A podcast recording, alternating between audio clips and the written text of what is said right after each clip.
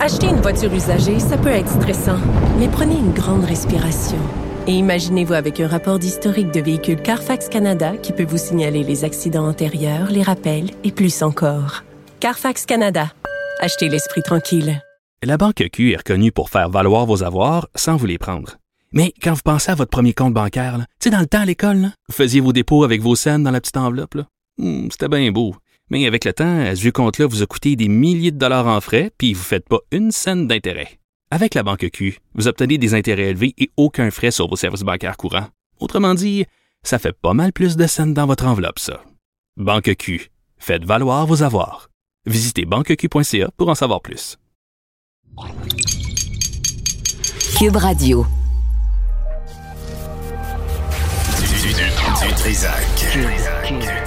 L'o- L'original. Radio.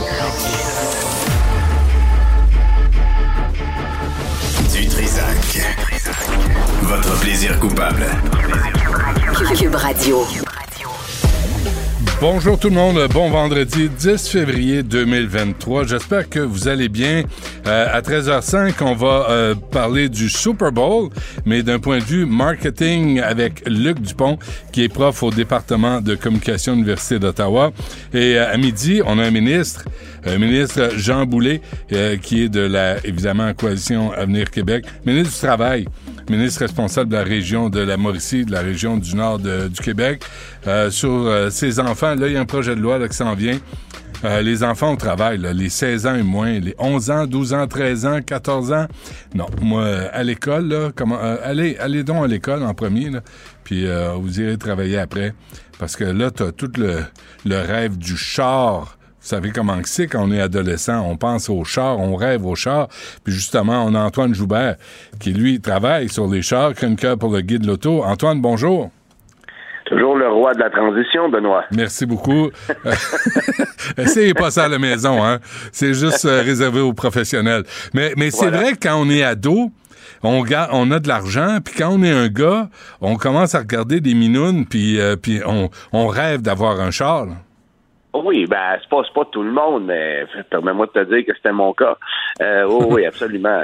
C'est un symbole de liberté, c'est un symbole de, de c'est là que la vie commence. Là. Si ça si ça se peut, si c'est possible, let's go. C'est sûr que c'est un, un gros, gros, gros symbole de liberté. En même temps, je sais qu'il y a des jeunes pour qui ça n'a absolument aucune importance. Alors, ça dépend, j'imagine, de, de, de l'intérêt de tous et chacun et aussi de l'endroit où tu vis. Ouais. Euh, parce que c'est clair que si tu es sur le plateau, ben c'est pas nécessairement la même réalité que si tu habites à Drummondville. là. Les besoins sont pas les mêmes. T'es plein de sagesse, Antoine. T'es vraiment plein Voilà. de sagesse. Euh, tu, veux, tu veux nous parler du harcèlement après l'achat d'un véhicule neuf? Écoute, euh, j'ai écrit une chronique cette semaine parce que je me suis acheté euh, deux voitures Chevrolet, moi, dans la dernière année, qui sont deux produits diamétralement opposés. Euh, et je me suis rendu compte que euh, une fois que tu as acheté le véhicule, bon, tu sais, tu sais ce que c'est quand tu achètes un véhicule neuf, à peu près un mois après, on t'envoie un sondage de satisfaction à la clientèle, ce qu'on appelle dans le jargon automobile le CSI. Cu- Customer Service Index, OK. ou Satisfaction Index, excuse-moi. Et, et, et grosso modo, ce sondage-là peut prendre entre 15 et 30 minutes à remplir, parce qu'il y a pas mal de questions. Puis moi, je me fais un devoir de le faire parce que j'aime l'industrie, puis parce que je trouve que ça vaut la peine, puis je sais quelles sont les conséquences d'un bon versus un mauvais sondage pour le concessionnaire, pour le vendeur qui a livré le véhicule, etc., etc. Euh, mais euh, ce sondage-là, évidemment, s'applique, excuse-moi, directement à, au service du concessionnaire. Comment on t'a traité, comment, etc., etc. On ne te pose pas nécessairement de questions sur ta satisfaction du véhicule parce que c'est pas le but de l'exercice. Mais moi, j'ajouterais une, une, euh, une, une nuance là-dedans, c'est que il y a des facteurs qui viennent teinter ce sondage-là parce que des entreprises tierces vont te solliciter à la suite de l'achat de ton véhicule pour te vendre des forfaits. Et dans le cas d'un produit General Motors, euh, il y a évidemment euh, le système euh, de sécurité ou d'assistance OnStar qui est dans les produits Chevrolet depuis 20 ans Et euh, évidemment, on te sollicite par la suite pour te vendre des forfaits qui peuvent coûter entre 15 et 50 dollars par mois Hmm. pour euh, avoir différents systèmes de sécurité, euh, des fonctions sur ton téléphone cellulaire, l'assistance routière vocale. Euh, bon, jamais il y a un impact avec ton véhicule, ben on appelle les services d'urgence automatiquement. Une technologie qui était intéressante selon moi, il y a peut-être une vingtaine d'années, une quinzaine d'années, sauf qu'aujourd'hui, tout ça, ben, ton iPhone le fait. Tu sais que si tu as un accident puis que ton iPhone détecte un bruit majeur ou un choc ou un mouvement brusque, il va appeler automatiquement les services d'urgence. Ah, je, je savais pas ça, non? Oui, alors c'est, c'est, vraiment la technologie est rendue là. Grosso modo, tout ce que tout ce que OnStar va, va t'offrir euh, ou à peu près, ben, tu l'as sur ton téléphone cellulaire. Donc pour moi, c'est un service qui aujourd'hui est rendu assez inutile. Et j'ajouterais que de toute façon, si c'était une si bonne idée que ça, tous les constructeurs proposeraient quelque chose d'équivalent. Il n'y a que GM qui propose ça. Alors poser la question, c'est y répondre. Mais OnStar te sollicite pas mal. Je te dirais cependant que c'est pas le pire. Le pire, c'est la radio satellite Sirius XM. Si tu as envie de te faire harceler, de te faire écœurer à toutes les semaines, euh, lettres à la poste, téléphone, courriel, nomme-les, euh, achète un véhicule qui est euh, pré-adapté pour recevoir la radio satellite Sirius. Hyundai, Kia, Chevrolet, BMW, peu importe le produit que tu vas acheter, tu vas te faire achaler. Et j'ai publié cet article-là ce matin sur mon sur mon sur ma page Facebook, sur le site du guide de l'auto. Les commentaires se multiplient un après l'autre et tout le monde est d'accord avec moi. Se Mm. faire Sirius XM, c'est du harcèlement pur et dur. Tu sais, la quantité de lettres qu'on t'envoie, là, je, je les ai pas comptées, mais je peux je peux te dire qu'en deux mois et demi, j'en ai reçu au moins une dizaine.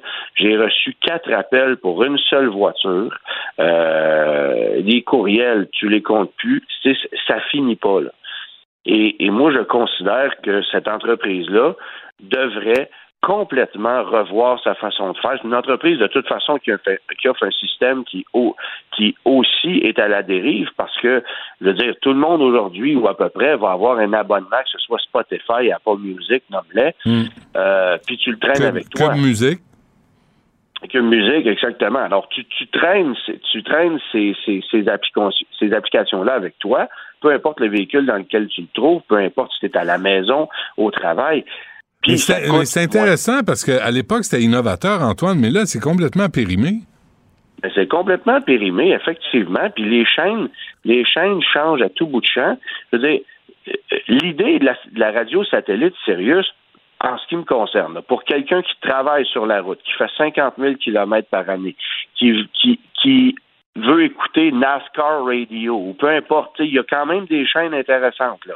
Puis moi, je te donne NASCAR Radio parce que je connais celle-là. Ouais. Mais, mais je veux dire, euh, il y a des chaînes assez nichées sur, sur Sirius XM. Le problème n'est pas là. Le problème, c'est que si moi je m'achète un véhicule, d'emblée, je vais être capable de dire j'en veux ou j'en veux pas. Et, mais le problème, c'est que c'est pas comme ça que ça se passe. Il n'y a pas une simple signature que tu fais comme quand tu refuses une assurance invalidité Ouais. ou une garantie prolongée. C'est comme hein? ça que ça devrait fonctionner. Ouais. Sauf que le problème, c'est que Sirius étant une entreprise tierce, ben là, eux, ils reçoivent automatiquement ton nom parce que tu as acheté un véhicule avec un numéro de série X. Et là, ben, on lâche pas. Je te le dis, moi, ce que j'ai écrit dans mon article, c'est si les agences de recouvrement cherchent du monde en ce moment, là, appelez chez Sirius XM. Ils ont des très bons employés pour vous, puis ils vont probablement réussir à aller chercher pas mal de sous. Fait que c'est- vraiment, je, je trouve que c'est un, un- c'est rendu un problème, puis je le vis, moi, deux fois plutôt qu'une, parce que j'ai acheté deux véhicules. Se faire achaler comme ça par, par, par un produit que tu veux pas, c'est vraiment, vraiment Ouais. Bon, il y a là, aussi le salon de Chicago, là, qui est. Est-ce que est-ce qu'il est plus fourni que le salon de Montréal?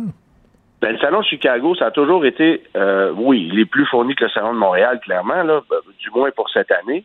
Le salon de Chicago, ça a toujours été un salon catégorisé comme un salon secondaire aux États-Unis. Après New York, après Détroit, après Los Angeles. Et pourtant, c'est un des plus beaux salons en Amérique du Nord. Le McCormick Place où se tient cet événement-là est gigantesque. Euh, il y, a, y a plusieurs manufacturiers qui sont, qui sont présents, évidemment. Et on en profite pour faire des dévoilements un peu, mais c'est surtout un salon grandiose. Pour le visiteur, c'est un endroit qui vaut la peine d'être vu. Euh, puis ce qu'on a dévoilé, euh, euh, tu vois, hier, ben on a en fait on a dévoilé officiellement le nom du nouveau pick-up Ram. Euh, on, on, était supposé l'appeler Ram Revo Revolution. Et finalement, on s'est peut-être rendu compte que c'était pas si révolutionnaire que ça, donc on l'a appelé RAM 1500 EV. Oh. fait que euh, je sais pas pourquoi on a changé de nom, bien honnêtement.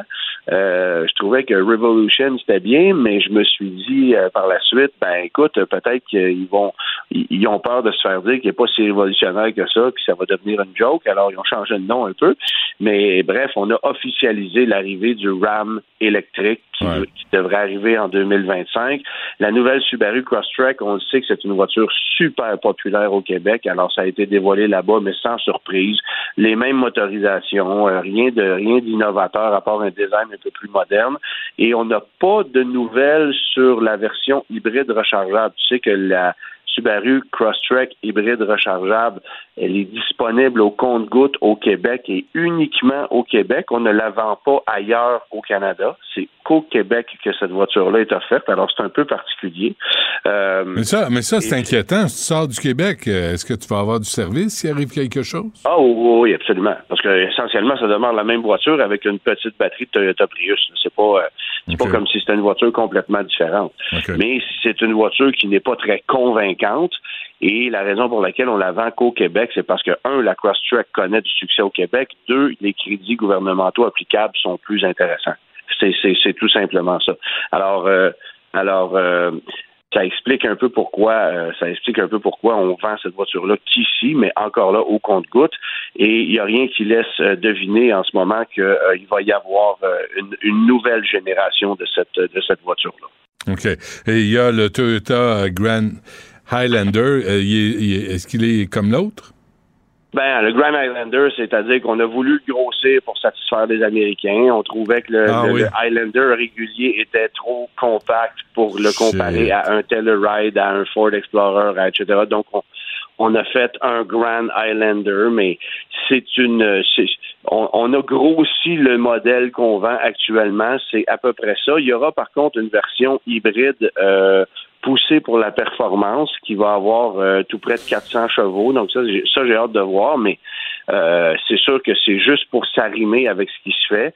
Mais tu sais, la gamme de VUS chez Toyota, là, on part avec le Corolla Cross, on s'en va au RAV4, on monte au Highlander. Là, après ça, il y a le Grand Highlander, il y a euh, le Land Cruiser qui est vendu sur certains marchés, il y a le Sequoia, euh, il y en a, il y a la Venza, il faut pas oublier, il y en a énormément des VUS. Là. Donc, peu importe le format que vous souhaitez, on l'a, on l'a dans l'hybride partout.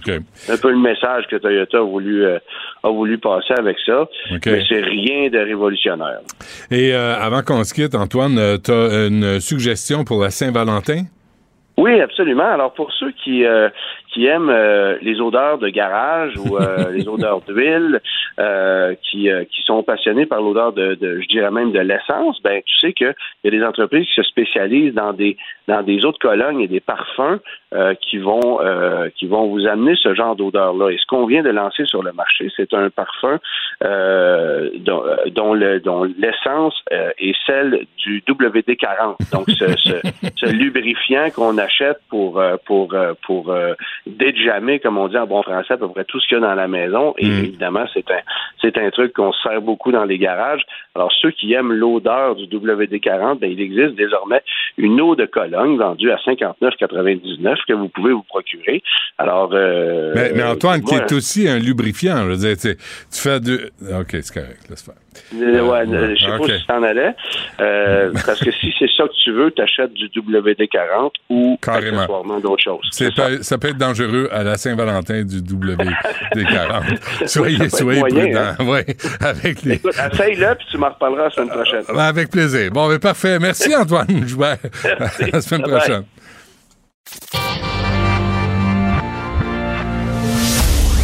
Du Trisac. Il n'a peur de rien, sauf peut-être des qu'on orange. Karine Gagnon est avec nous, elle est chroniqueuse politique au Journal de Montréal et de Québec. Bonjour, Karine. Bonjour Benoît. Bonjour. tu, veux, tu veux revenir sur cette histoire, là, cette femme qui a été attaquée, qui a, qui a été punchée d'en face par un, un, jeune de sixième année, un jeune qui terrorisait ses camarades de classe aussi. Personne l'a averti. Puis aussi, euh, égratigné solide là, par un petit pit, euh, genre maternelle ou première année c'est pas d'aujourd'hui, hein. C'est un, problème qui, survient, depuis des années. C'est vrai que c'est pas d'aujourd'hui, Benoît, mais par contre, avec la pandémie, là, on le sait, c'est documenté. Euh, euh, on, a des chiffres là-dessus, là, à l'effet que les cas de violence dans les écoles ont explosé. Et puis quand je lis euh, les témoignages qu'on a sur euh, ces cas précis-là, là, des, des, des claques, des coups de poing, des coups de pied, puis là, la, la personne se ramasse à l'hôpital, puis elle est en arrêt de travail, puis tu sais, des profs qui, qui utilisent une clause de retrait par crainte pour leur sécurité je me dis, mais qu'est-ce qu'on attend pour euh, réfléchir peut-être à des solutions? Parce que je trouvais que ce qui était frappant là, à la lecture de tout ça, c'est que finalement, les profs, on dirait qu'ils savent pas comment intervenir. Euh, ils n'ont pas le droit d'intervenir, Karine. Moi, Mme Dutrisac a fait de la suppléance, là. Ils n'ont pas le droit d'attraper le petit monstre qui fait sa crise de bacon. Il y a des enfants qui ont des réels problèmes. Et là, il faut voir les parents. Mais il y a des enfants qui sont mal élevés, qui sont pas élevés, puis ils sacent de tout le monde. Puis la prof, elle n'a pas le droit de le prendre par le bras et de dire ça va faire, tu sors de la classe. On évacue la classe.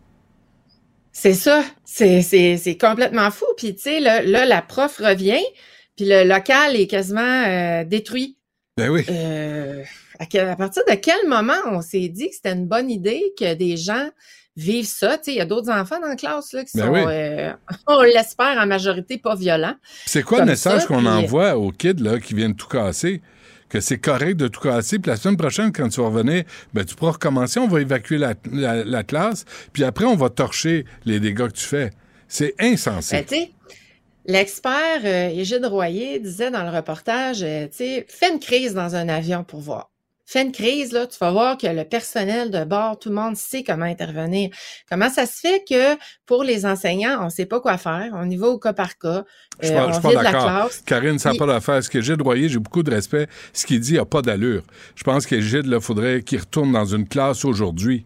Parce que les profs peuvent pas intervenir. Les parents disent aux profs, qu'est-ce que vous avez fait pour le provoquer? arrêtons d'en demander aux profs. Demandons aux parents d'élever leurs enfants. Ben ça, ça, tu as tout à fait raison. Mais ce qu'il dit, c'est qu'à partir du moment où ça se passe, où il y a une augmentation des cas, il faut toujours bien qu'ils sachent quoi faire. Ils n'ont pas le droit. toujours bien que. Ils n'ont pas le droit de leur toucher. Ils n'ont pas le droit au nom de quoi, tu sais. Mais Karine, ils vont se faire suspendre, va avoir d'un grief. Je te le ben, dis, c'est débile. Ça fait, ça fait des années que ça dure. Moi, il y a 15 ans, je faisais le matin, la fin de semaine, puis il y a une prof qui m'a appelé de même. Puis j'ai vérifié, puis c'était vraiment une prof, et elle me disait, j'ai peur de mes enfants de première année. Ce n'est pas d'aujourd'hui. Mais là, ben, ça n'est pas d'aujourd'hui, mais c'est encore pire. Ça veut dire que euh, qu'est-ce qu'on va attendre? sais? On va attendre qu'il arrive un meurtre, on va attendre, tu sais, je veux dire, tous les enfants qui assistent à ça, c'est pour ça les, les libéraux là euh, réclament une commission d'études sur la violence dans les écoles. Puis moi, je trouve que ça serait une bonne occasion justement de réfléchir à savoir, ben est-ce que c'est normal qu'il n'y ait pas de protocole, que les enseignants puissent rien faire sauf sortir de la classe? à un moment donné, on va-tu réfléchir à ça? On, va on peut-tu leur donner. Est-ce qu'on peut redonner l'autorité aux profs? Est-ce qu'on peut dire ben, aux parents, en classe, c'est le prof l'autorité? Puis la direction de l'école va les appuyer quand ils vont pogner un... Puis, les enfants qui sont mis dans des groupes réguliers, mais qui terrorisent les camarades de classe, qui, qui terrorisent... c'est normal. Voyons, envoie-moi ça dans une classe mm. spéciale, puis on va le soigner, le kid. Puis convoque les parents parce qu'il y a quelque chose qui se passe à la maison. Ben exactement. Il y a ça aussi, c'est que si cet enfant-là est violent à ce point-là, il doit vivre des choses. Ça, se peut pas. Là. Ou, ou, non. Ou l'inverse. À la maison, c'est l'enfant roi. Il peut décrisser ah, ben sa chambre, il fait une crise au centre d'achat, les parents lui donnent une récompense. Il y a ça aussi. là. C'est pas une question de classe sociale. Hein? Non, non, absolument pas ça. Tu as tout à fait raison. Les enfants qui sont pas encadrés dans tous les milieux. Mais tu sais, l'école devrait servir à former des citoyens pour notre, pour fonctionner dans notre société, au travail et tout. Penses-tu vraiment qu'un enfant de même va fonctionner comme du monde? C'est quoi, à chaque fois que ça fait pas son affaire, va sauter dans la face de son patron, va, tu sais. Mais pensons, tu l'as mentionné, Karine, pensons aux autres élèves qui doivent arriver la, peur au ventre à chaque matin, ah savoir si le petit monstre va péter une crise. Parce que ben, là, là il terrorise tout le monde. Là. Ben, s'il fait ça à l'enseignant ou à la dame ben du service de garde, c'est clair qu'il bat les autres autour. Là, il ne fait pas juste ça avec les adultes parce ah que là, il, confronte l'autorité. Alors, imagine ceux qui, qui considèrent qu'ils sont en dessous de lui, là, dans sa tête. Puis, puis c'est le genre euh, aussi là, qui donne des coups quand la prof regarde pas. Puis là, la prof se tourne, puis là, ça provoque des conflits. Puis là, souvent, les profs euh, punissent celui ou celle qui réagit mais pas celui ou celle qui a provoqué cette situation-là. Comment, comment veux-tu enseigner dans un contexte comme ça? Puis comment veux-tu apprendre dans un contexte comme ça? C'est impossible. Donc, l'école échoue à ce moment-là dans sa mission.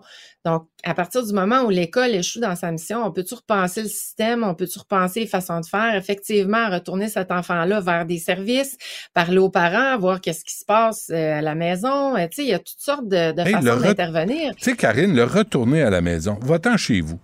Puis va-t'en chez vous, là. Parce que là, il y a des parents qui dompent les enfants à 7 heures le matin. Ils vont les chercher à 5 h 30 le soir.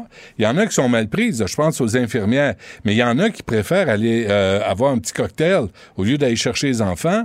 Il y en a qui préfèrent avoir leur vie, leur paix, puis regarder une autre série de Netflix avant d'aller chercher les enfants. Mais les enfants sont dompés à l'école. Il y a un sentiment d'abandon là-dedans, là qui est réel. Tu sais, je le vois, moi. Il y a des enfants là, qui se sentent abandonnés par les parents parce qu'ils écrivent à l'école au lieu de s'en occuper. Il y a une journée pédagogique, ils les envoient à l'école au lieu de les garder avec eux autres. Oui. Même chose pour la garderie. Ouais, moi, ça, ça m'a toujours épaté, l'histoire d'aller porter euh, les enfants, puis qu'il y avait soi-disant une obligation d'aller les porter euh, à la garderie, par exemple, pour garder sa place. Euh, moi, ça, ça, m'a jamais, ça a jamais fonctionné avec moi, là. Non, c'est ça. Y a, tu sais, les parents, là, doivent être responsables. On leur a pas demandé de faire des enfants. Que si vous faites des enfants, vous êtes responsables. C'est pas une obligation. Pas en tout. Pas Puis c'est pas une image d'un enfant. tu sais comment ça, ça demande euh, des efforts, puis on est récompensé au bout quand on les fait, mais il faut les faire. Mais, ah, mais, mais, quand les règles sont claires, là. ce matin, je parlais de ça avec Mario et euh, euh, Philippe Vincent. Moi, j'avais Madame Chevaux en première année. Il m'a dit quelque chose, Karine, là, quand ça faisait pas, là, elle pognait, je m'en souviens encore, elle pognait les enfants par le collet, puis elle les cognait sur le dossier de leur chaise jusqu'à temps qu'ils disent OK, c'est correct. on marchait droit. On veut pas retourner à ça. Mais entre ça, puis une prof qui dit on évacue la classe parce que euh, Charles-Antoine fait, euh, fait une autre crise de bacon. ça n'a aucun bon sens. C'est ça. n'a aucun bon sens. sais. Puis moi, j'en ai, j'en ai pas vraiment vécu quelques cas, là, mais tu sais, de, de, de, de profs qui accrochent ou qui tapent ou tout ça. mais il y avait quand même la figure d'autorité, là, on la respectait. On, on, il n'y en a pas eu d'évacuation là, euh, parce que parce qu'il y avait des cas de violence. Ça n'a pas d'allure. Puis, puis c'est ça, j'en reviens à ce que je disais tantôt. Comment veux-tu apprendre? Comment veux-tu te concentrer? Ben moi, j'aurais été traumatisée, là. Je me remets dans la peau de ces enfants-là. Je ne serais pas sortie. Euh, j'aurais été stressée, pas à peu près. Là. Madame Dutrisac, qui a fait de la suppléance, là, me racontait que, écoute, il y a plein de cas puis pas dans, des yeux, des milieux pas nécessairement défavorisés. Là. tu dis elle, dit au kid, euh, cinquième année, tu ramasses tes affaires, sors de la classe. Parce que là, c'est le bout, il, s'en prend aux autres, euh, il renverse de l'eau à table. Vraiment, là, pas désorganisé, là, mal élevé. Il dit, ah ouais? il ouvre la fenêtre, il sac ses affaires par la fenêtre. Puis en plus, il n'est même pas allé les ramasser. Puis à un moment donné, tu disais, ça va-tu faire? Puis elle n'a pas le droit de le pogner et de dire toi, tu vas t'asseoir, hostie, tu t'en vas euh, au directeur comme nous autres, on a vécu. Non, pas le droit d'y toucher. Parce que les parents vont porter plainte. Mais imagine comment ça se passe à la maison.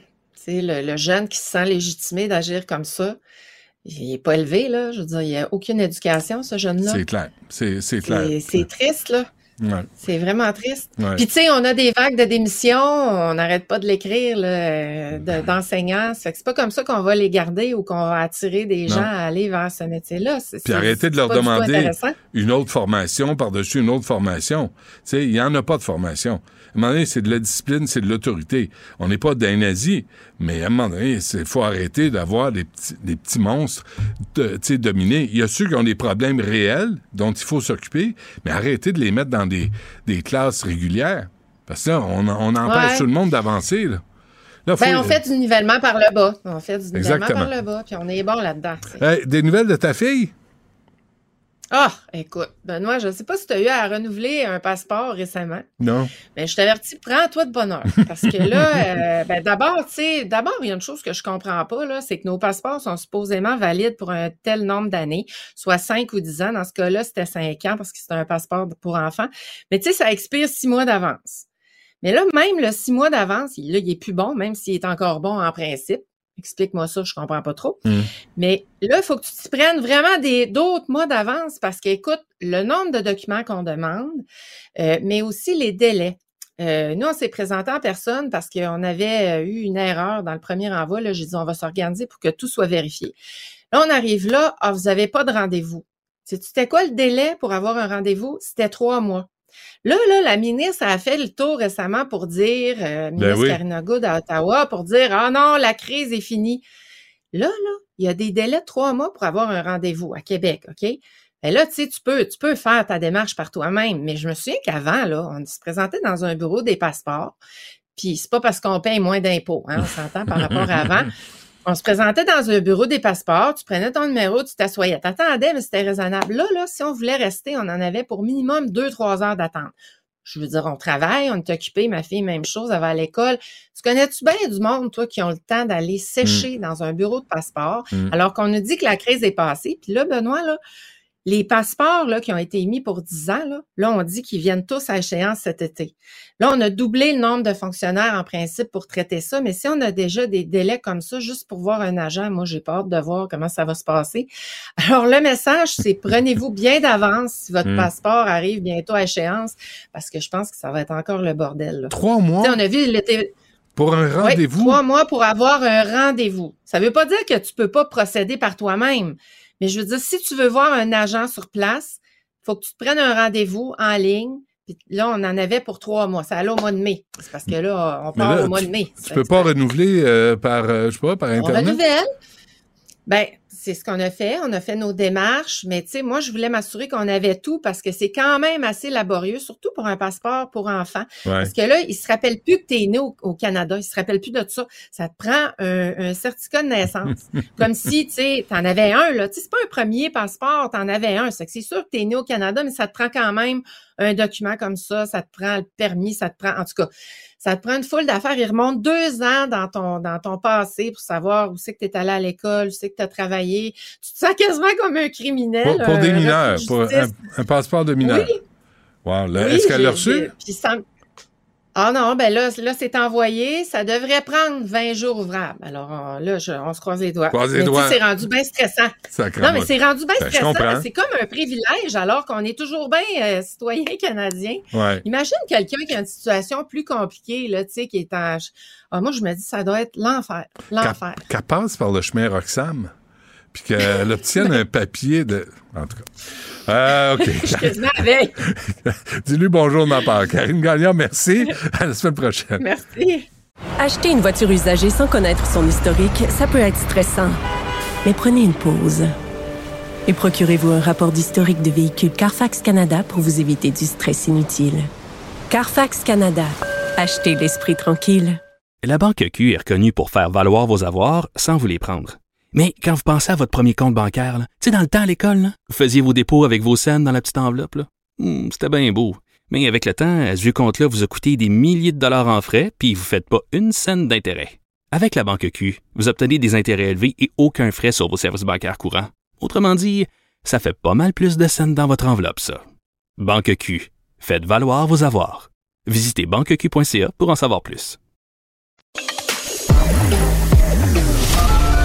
Joignez-vous à la discussion. Appelez ou textez le 187 Cube Radio 1877 827 2346. La rencontre Martino du Trizac. Ah ça ça regarde mal. Ça regarde mal. Il commente l'actualité dans le calme et la sérénité. Arrête de te plaindre, arrête de chialer. Une génération de flambous, de mollassons. Des propos sérieux et réfléchis. Tu me niaises-tu? Ben oui. Brut de bouche. La sagesse en bouteille. Euh, Richard, bonjour. Salut. Hey, j'ai lu quelque chose, mais là, moi, j'ai besoin d'aide. Des fois, c'est toi qui es là pour aider. Alors, il paraît que Puis quand j'aide les gens, moi?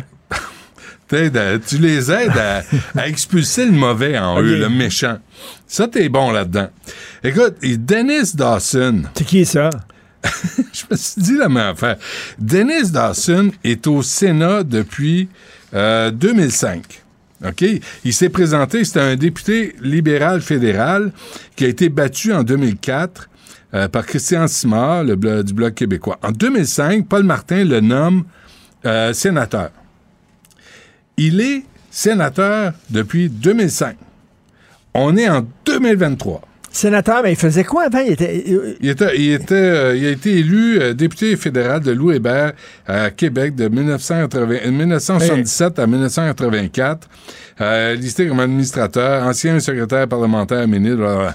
Sauf que là, en 2004, il perd ses élections. Évidemment, des libéraux sont bons, les libéraux, pour prendre soin des uns des autres. Ben oui. Si moi, là, je Un chum, c'est un chum. Ah, refaire, savoir ce que je sais aujourd'hui, asti que j'aurais ma carte de Il membre prend soin de toi. You bet. Parce que si tu te présentes puis tu perds tes élections, Ah. tu vas avoir un poste quelque part. Ils sont là. vont te placer quelque part. Ils sont là pour toi. Puis Ben si oui. t'es si t'es euh, si t'es à procès, là, si on t'accuse de je dis n'importe quoi, corruption, ils t'envoient des avocats. Ben oui. Puis il y a des conseillers. Puis c'est une belle grande famille. ils vont t'envoyer ambassadeur quelque part. Ben, euh, certains. ben, En. Chine, puis envoie donc. Mais, tu sais, malheureusement, j'étais niaiseux. Je ne savais pas que dans la vie, il faut que tu sois un libéral. Provincial, fédéral, faut que tu sois un libéral. Bref. M. Dawson, c'était un bon liberal, comme dit euh, Gilles Proux. Et euh, en 2005, nommé Paul Martin euh, sénateur. As-tu entendu en 17 ans un mot de ce gars-là? Je savais même pas qu'il existait. Moi non plus. J'avais aucune idée. C'est ça le Sénat. C'est des dynamis du pouvoir. Pierre-Hugues Boisvenu, c'est une des, des exceptions. Lui est allé là avec un mandat. M'en va aider les familles des victimes. Oui. On s'entend-tu? Oui. À part ça, là, des dynamis du pouvoir, t'as perdu les élections, viens ici, je vais te nommer sénateur. Sénateur, c'est quoi le job? Rien. Tu vas t'asseoir sur ton cul, tu vas rien faire. Ça paye-tu? Asti, oui, ça paye toute ta vie, puis ça va payer ta veuve, puis tes enfants, puis ton chien, puis ton chat, puis ta souris. Des gens qui sont les nommés sénateurs, tu te dis pourquoi? Puis Pourquoi? Ils, ont- ils font quoi? Il était chanteur, il était vedette, il était. euh, tu sais, comme ils sont nommés sénateurs. Et là, eux autres, c'est eux autres qui se penchent sur les projets de loi, puis qui voient si le projet de loi est bon. Ben oui. Les mauvais puis les bons côtés. Ben ils font des recherches. Ben oui. Oh. Ils ont des comités sénatoriaux. bah, bah, bah, bah. Puis ils font Attends, des attends. recherches. Attends, attends, attends, pas trop vite. Te souviens-tu Jean-Paul. Nolin? Il était sénateur, puis c'est lui qui avait dit il faut légaliser le pot. Le ça pot, fait le bien, cannabis. bien, bien des années de ça. Là. Mais il y en a qui ont des dossiers 80. à porter. C'est correct. Mais de voir la façon de se faire nommer au Sénat, c'est ça. Et on que quand on va prendre notre retraite, on va être nommé sénateur? Moi, j'aimerais ça. J'aimerais ça. On mais devrait, à partir, à partir de dorénavant, Ouais. OK, on, on devrait faire des gros blowjobs aux libéraux fédéraux. Ouais, c'est ça ça. T'as-tu une autre idée? Ah, OK. euh, Des, des, micro. des blowjobs radiophoniques. Oui. OK, c'est correct. Puis là, leur envoyer des extraits de nos émissions puis dire pensez à nous. Ouais. Pensez à nous. Ça me prendrait des lingettes, par exemple. Parce que même radiophonique, j'étais un peu, euh, un peu dégoûté. Mais bref, bon. pour avoir de la job pour nos vieux jours, parce qu'on n'a rien devant nous autres, là. Toi Ben puis moi, là, on a été des pigistes toute notre vie. C'est ce qu'on a? Des souvenirs. De... Et ça, ça s'oublie pas. Mais, mais Des souvenirs. ça- euh, le- non, le problème, c'est oui, ça s'oublie. Puis à un moment donné, t'en as plus parce que tu les as tout oubliés, Et tes te souvenirs. souviens-tu quand on était jeunes Ah, boy. et qu'on disait, on chantait à partir d'aujourd'hui, le monde nous appartient, ou c'est le début d'un temps nouveau de Stéphane Venn avec Ouais. René Claude. Là, on était plein d'optimisme. On est en train de construire le Québec de demain. Je veux te lire un texte. Un peu moins d'un patient sur cinq atteint du cancer attend désormais plus de 56 jours pour se faire opérer. On te dit que tu as le cancer, puis après ça, on dit, ben, pour te faire opérer, c'est 56 jours, deux mois. là, tu as le cancer. Moi, je connais euh, quelqu'un dans ma famille, là, il, a attendu, il a attendu un an pour se faire opérer, cancer de la prostate. Et, de, et des profs qui se font battre, et tu, le, pénurie de profs là, là, on gère le déclin, on gère la décadence, on gère, on rêvait un grand Québec fantastique, c'était beau, puis c'était des tours. Jean-Pierre Ferland, un peu plus haut, un peu plus loin, viens monte la montagne, oh, c'est beau en haut de la montagne, c'est beau, non, mais c'est comme ça. on voyait le Québec de demain, là, hmm. formidable. Aujourd'hui, tout décalisse. Je te tout est décalissé partout. Je te dirais, Titlin gère le déclin. Justin Titlin gère le déclin parce que c'est odieux ce qu'il a fait en santé, c'est odieux. Et en plus, moi je l'ai vu sur Twitter, se vanter d'avoir proposé des solutions aux problèmes réels des Canadiens. Il y a le front, sacrement, de dire que lui, il a fait un, grand pas pour le bien-être des dit, Canadiens. Moi, je crois au Canada, je crois au fédéralisme. Il est, il est, on peut le réformer, Au lieu de pogner sa table et dire « Tabarnak! » niaisage de crise de perte de temps. Il a dit c'est pas autant qu'on espérait, mais. On va prendre ce qui est là. On va prendre ce qui est sur la table. On va prendre des miettes. C'est ça. Puis, euh, Titlin gère le déclin. As-tu un petit deux? As-tu un petit deux pièces? As-tu un petit café? Ah. As-tu... C'est ça, là. On est revenu au Québec du petit, du petit café. Hmm. Puis, puis, au petit Québec. Ça, ça augure mal, là, parce que chez moi, ça génère de la colère de savoir là, que là, on met pas d'argent pour des soins à domicile pour des personnes âgées. Puis on le sait que c'est ça la solution pour désengorger les urgences. On le fait pas. Tout le monde le dit. Pendant ça, le Trudeau, qui nous donne des transferts en santé minables, dépense des gonzillions avec McKenzie. Ah, ça, c'est ben, important. ça, ça, il y a de l'argent. Ça, c'est important. je te rappelle, je te rappelle les chiffres de l'étude qui est 2021-2022. C'est notre ami Trudeau, ça. 11,8 milliards en consultant. On, je, ne le croyais pas. J'ai vérifié avec Pierre Paulus. J'ai vérifié, j'ai relu l'article, un dans l'actualité, l'autre dans le Globe and Mail. 11,8 milliards en consultant. Et là, on a augmenté de quoi? 60 000 la fonction publique au fédéral? Hey, Titlin, décide. Soit que tu augmentes la fonction publique, les fonctionnaires, puis t'en, en engages sont compétents, ou soit tu prends des consultants mais on ne peut pas payer deux. On peut pas payer les deux. On peut pas augmenter la fonction publique puis dire ah, on n'a pas d'expertise dans la fonction publique. Oui, on, on va engager des consultants. Oui, on peut. Ben non, euh, Barack. On augmente la pension, euh, la, fonction publique, puis on va chercher des On est capable. C'est pas moi qui paye. On est capable. après ça, quand c'est le temps de régler des vrais problèmes comme en santé, on n'a plus d'argent. Ben non. on n'a plus d'argent. Je suis désolé. Écoute, écoute t'attends 56 jours. Imagine-toi comment tu te sens. Vous avez un cancer, on vient de faire un test, un diagnostic, vous allez vous faire opérer, attends deux minutes, euh, puis ça, deux mois. C'est si t'es chanceux. Ça dépend de la région où On est rendu là. Au Québec, on est rendu là. On est rendu qu'on on sort dehors on pogne le monde dans la rue en disant Ça te tente-tu d'être prof, toi, là? Parce que les profs quittent parce qu'ils se font tabasser, ils se font insulter. Écoute, ce n'est pas d'aujourd'hui. J'arrête pas de le répéter depuis ce matin. J'étais de l'autre côté le matin, la fin de semaine, c'est il y a 15 ans. Puis il y a une prof qui me disait ça de la première année, puis je suis parti à rire. Je dis Voyons donc elle dit six ans, tu le pognes, tu l'assois, puis tu dis, toi, on appelle tes parents, puis on va régler ton cas. Elle dit, on n'a pas le droit d'y toucher. Madame Dutrisac a fait de la suppléance. Pas le droit d'y toucher. Tu Chris, qui fait sa crise, il y en a qui ont des véritables problèmes. Il y en a qui sont poqués. Il y en a qui souffrent de, de, réels problèmes qu'il faut aider. Ces gens-là, ces jeunes-là, faut les aider. Je pense pas qu'il faut les aider dans une classe régulière où ils pètent les plombs régulièrement parce que tu t'aides pas les, tes camarades de classe. Mais tout ça pour dire, en éducation, ça pète. Euh, en santé, ça craint de partout. En, le, système de justice, il y a des bandits qui sont relâchés parce que ça a pris trop de temps les amener en procès. Là, on ben est en train de gérer le déclin du Québec, puis il n'y a mhm. pas de plan B. Il n'y a pas de plan B. Le go, il se fait dire, ben c'est ça que tu... On, regarde, on te donne un petit morceau de gâteau, puis femme la ta gueule, puis mange-le. Puis, t'es chanceux qu'on te donne ce petit morceau de gâteau-là. Puis là, c'est... Puis là, le go qui nous dit, ben c'est, c'est, mieux qu'un coup de pied dans le cul. Mais ouais, c'est tu un, un, coup de coude d'indent aussi là. C'est parce que lui, il y, a, il y a quoi 90 élus au Québec sur 125 puis Non, mais si, si, avec, si, avec, un gouvernement majoritaire comme ça, on n'est pas capable ben, d'aller chercher davantage de pouvoir, davantage d'argent, ben, Christy, on est fait. C'est quoi le plan B? C'est quoi? Euh, c'est de prendre un coup. Puis là, la seule affaire que le gars a dit, c'est que souvenez-vous-en, aux prochaines élections. Ben, Genre, voter conservateur, comme ça, tout va changer. Ben Est-ce que tu crois ça, toi, que si un gouvernement conservateur, ça va soudainement tout changer pour le Québec? Qui se souvient de We Charity? qui engageait la mère, le frère, la femme de Trudeau pour donner des conférences. C'est parce qu'il était, bon. C'est parce qu'il était bon. C'est que ça soit de la famille, c'était une coïncidence. OK.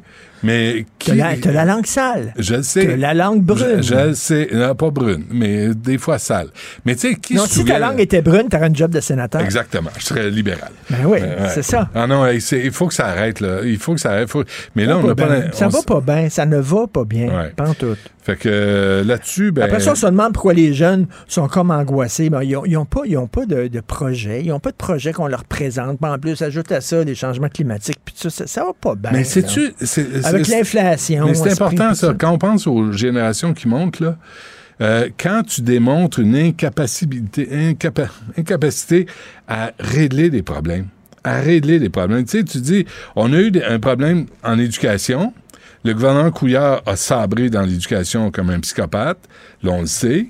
On essaie de rétablir mais euh, ça ne règle pas les problèmes. Fait que si on est devant une, ben, situation... Quoi qu'on, des fois, on les règle. Par exemple, quand il y a des salauds dans les hôpitaux qui mangent des toasts, au tabarnak, ah, des infirmiers qui mangent une toast, là. Mais c'est bon, là, là, là, là, on sévit. C'est bon, t'as raison. Là, on sévit contre les... Bon, ça donne espoir. Ça, ça donne espoir. Merci de finir la semaine sur euh, des paroles d'espoir. Je pense que moi, qui que, que, ralenti sur l'alcool, je pense qu'à soir. Ah oui, hein? Qu'est-ce que t'en penses? Bon, je pense que c'est vrai. Oui. Je suis dû. Hein? Oui, oui, oui. Oui, t'es dû, puis rembarque dans le wagon euh, dimanche. ben, c'est tout. Ben, merci. Salut. Acheter une voiture usagée sans connaître son historique, ça peut être stressant. Mais prenez une pause. Et procurez-vous un rapport d'historique de véhicule Carfax Canada pour vous éviter du stress inutile. Carfax Canada. Achetez l'esprit tranquille. La Banque Q est reconnue pour faire valoir vos avoirs sans vous les prendre. Mais quand vous pensez à votre premier compte bancaire, tu sais, dans le temps à l'école, vous faisiez vos dépôts avec vos scènes dans la petite enveloppe. Hmm, c'était bien beau. Mais avec le temps, à ce compte-là vous a coûté des milliers de dollars en frais, puis vous ne faites pas une scène d'intérêt. Avec la Banque Q, vous obtenez des intérêts élevés et aucun frais sur vos services bancaires courants. Autrement dit, ça fait pas mal plus de scènes dans votre enveloppe, ça. Banque Q Faites valoir vos avoirs. Visitez banqueq.ca pour en savoir plus. Réagissez avec Benoît Dutrisac par courriel. Dutrisac à commercialcube.radio. Nicole Gibaud. Une chronique judiciaire. Madame la juge. On s'objecte ou on s'objecte pas? C'est ça le droit criminel. La rencontre Gibaud-Dutrisac. Nicole, bonjour. Bonjour, Benoît. J'ai toujours dit qu'il fallait se méfier des mascottes. Mais c'est parce que ça me donne toute une autre image, là, comme j'ai de la misère à regarder euh, Youpi dans ma tête de la même façon. Étais-tu au stade dans ces années-là, en 80? Ben oui, ben, Moi aussi, je suis déjà allé. Quand je le voyais arriver, je me poussais en courant. C'est de l'instinct, ça. Moi, je faisais des caresses, je le trouvais gentil, mais c'est peut-être pas le même gars. Anyway. J'espère. Euh, que, que vous, c'est des choses malheureusement euh, qui sont arrivées, puis c'est pas drôle dans le fond, là, mais c'est parce que l'image qu'on a de Youpi, euh, c'est pas ça, là. Alors, on vient d'apprendre que Daniel Casey, qui a 64 ans, il a été arrêté euh, il y a environ deux semaines par la police de Montréal parce que euh, il comparait au palais de justice pour des accusations d'agression sexuelle puis de grossière indécence sur un adolescent de 15 ans. Euh, évidemment, à cette époque-là, on peut penser que parce que le consentement à 14 ans était, mais là, on parle pas de consentement, là. On parle d'une agression sexuelle, peu importe euh, l'âge, quand tu consens pas, tu consens pas. On peut avoir 30 ans, pas consentir sur une ben agression sexuelle. Alors euh, ici, euh, c'est sûr que dans les circonstances, euh, il nie. Évidemment, on est à la présomption d'innocence toujours. Mais si c'était aujourd'hui, parce que je pense que c'est important de le souligner, c'était aujourd'hui, là, dans les circonstances, parce que on pense que, tu sais, pourrait arriver encore. On le sait là que c'est, ça peut arriver. Mm. Ben, à ce moment-là, euh, c'est vraiment automatique quand il y a un minimum là, de, d'emprisonnement. Euh, parce que le consentement, évidemment, c'est monté à 16 ans, mais même quand c'est pas consent et qu'en bas de 16 ans, tu es, mineur, et dès que tu es mineur, le code criminel, ben oui, il y a une peine minimale. Et non, le, le, le le, la loi C5 n'a pas enlevé cette peine c'est pas c'est pas là que ça avait touché euh, la, la, loi C5 dont on parle dernièrement pour des pour euh, de la prison à domicile. Alors c'est pas ça que ça, a touché, ça a probablement touché beaucoup d'autres choses, possiblement une détention à domicile, mais pas le minimum pour un aujourd'hui en, quand on se parle de si quelqu'un euh, agresser un mineur, ben, c'est un automatisme de un an sur une peine. Oui. Et là, à ce moment-là, on peut pas avoir de peine. Ben, minimum, minimum. Ben, j'espère, ben, j'espère bien. Il faut, faut qu'il y ait un message derrière ça, là. Ben oui, Parce que l'impunité, là, à un moment donné, tu... Non, non, ça, on peut pas accepter ça. de toute façon, quand il y a une peine minimale, au moins encore, c'est cinq que n'a pas rien changé. On ne peut pas accorder une, une peine en collectivité. Euh, explique-moi une chose, Nicole, parce que l'autre sujet aussi, le coupable de contact sexuel sur une ado, qu'est-ce qu'ils ont les hommes avec les adolescentes? Je ne sais pas. Euh, c'est drôle que, que tu poses cette question-là parce que c'est récurrent, ça n'arrête pas. Je ne sais pas, ça fait combien de temps, presque à tous les jours. Même j'évacue certains sujets. je dis non, non, là, on va arrêter de parler de ça. J'essaie de, de, de, de, mettre quelque chose d'autre, mais évidemment, toujours en matière criminelle pour essayer de décortiquer ce qui se passe puis de, de, comprendre. Mais c'est ça, c'est rien que ça. Euh, agression sexuelle, agression sexuelle, pornographie juvénile, euh, agression sexuelle, proxénétisme mineur. Euh, c'est et, c'est rare qu'on voit, puis c'est vrai, c'est rare qu'on voit. Il y a quelque chose qui se passe. Des femmes, là. Il y a quelque chose qui se passe là, c'est évident. Mais là, on parle de de l'autre dossier qui s'en vient, c'est vraiment premièrement, c'est pathétique. Il y a des enfants, parce qu'on va on va faire le tour de la question rapidement, là. C'est deux personnes euh, qui sont est-ce qu'on peut maintenant dire sourds de naissance ou il faut dire malentendant ou enfin il faut faire euh, attention à tous les termes. il n'y a pas de malveillance. Là. Non, il n'y a aucune malveillance dans notre discours aujourd'hui. C'est comme ça que c'est rapporté dans les dans le journal. Ils sont ces deux personnes qui mais qui, étaient sourds. Euh, et, et mais il y a une grosse grosse différence d'âge là. En fait, c'est tellement différent que quand cette dame là maintenant c'est une dame quand euh, euh, elle a connu cette personne là dans évidemment dans un centre de de ou, de surdité là, elle n'avait que 12 ans. 12 ah ans. Et ce qui m'a frappé dans l'article, c'est qu'à un moment donné, quand on va questionner, parce que lui, il a plaidé coupable, euh, il s'est avoué coupable de contact sexuel sur cette adolescente-là, mais il y a eu trois enfants avec elle parce qu'elle a resté pendant toutes ces années-là, une vingtaine d'années, elle, euh, elle a marié le monsieur en question. Ils ont eu trois, oh, ils ont eu des enfants ensemble. Aujourd'hui, elle se rend compte qu'elle a été bernée parce qu'elle n'avait pas donné nécessairement son consentement parce qu'elle connaissait vraiment pas les ben tenants et aboutissants. C'est ce qu'elle dit. Et donc, son consentement a été vicié. D'où la demande de la couronne de réclamer six ans d'emprisonnement. Tu sais, moi, je pense toujours aux enfants qui restent aussi. Là. Six ans d'emprisonnement. Euh, lui, euh, bon, on dit qu'il avait une maturité très peu euh, élevée dans les circonstances. Euh, mais c'est incompréhensible. Quand on hmm. lui pose la question si entre 6 et 9 ans, c'est illégal d'avoir des relations avec un enfant? Il dit absolument. Mais quand c'est 12-13 ans, non, parce qu'elle était mature, entre guillemets, pour son âge. Ben oui, mais là, euh, alors c'est pour ça qu'il y a une large, on, on, dit large écart sur la peine. Donc, on demande 6 ans dans un cas et deux moins un à purger en collectivité. Bon, là, euh, bonne chance euh, au juge qui va rendre cette décision-là parce que il y a une longue analyse. Puis de toute façon, je pense que c'est un cas unique. Je pense qu'ils l'ont soulevé. On n'a jamais vu quelque chose du genre. Moi, je, on a vu là des dossiers avec des mineurs, puis ils sont restés longtemps, puis ils ont eu des enfants, mais 12 ans, là, commencer à 12 ans, moi, moi, je n'ai jamais vu ça, moi non plus. Alors, c'est à peu près unique. Euh, on va voir comment on va, euh, on va s'ajuster là-dedans et quel genre de peine on va réclamer. Parce qu'évidemment, il y a des facteurs euh, assez avec lesquels il devra conjuguer, dont les enfants, etc. Et avant qu'on se quitte, euh, Nicole, euh, un mot sur ce détenu là, qui a été laissé sans surveillance. Rapidement, je trouve ça très désolant d'entendre parler. Puis ça, c'est suite à une enquête sur remise en liberté. Tu sais, combien de fois on, on dit, bon, il y a eu son enquête sur remise en liberté. Oui, il est remis en liberté ou non, il n'est pas remis en liberté. Et dans ce cas ici, il n'avait pas été remis en liberté. Alors, lorsqu'on l'a retourné au bloc cellulaire au palais de justice, c'est ce que j'ai compris, ben, il doit être surveillé. Il n'y avait plus d'autres euh, détenus, là. Il faut le surveiller. Il a été pendant une heure et quelque chose euh, en surveillance, ben, il s'est pendu. Hmm. Alors, 77 minutes plus tard, peu importe, là, de quel, il était accusé de voie de fait causant lésion.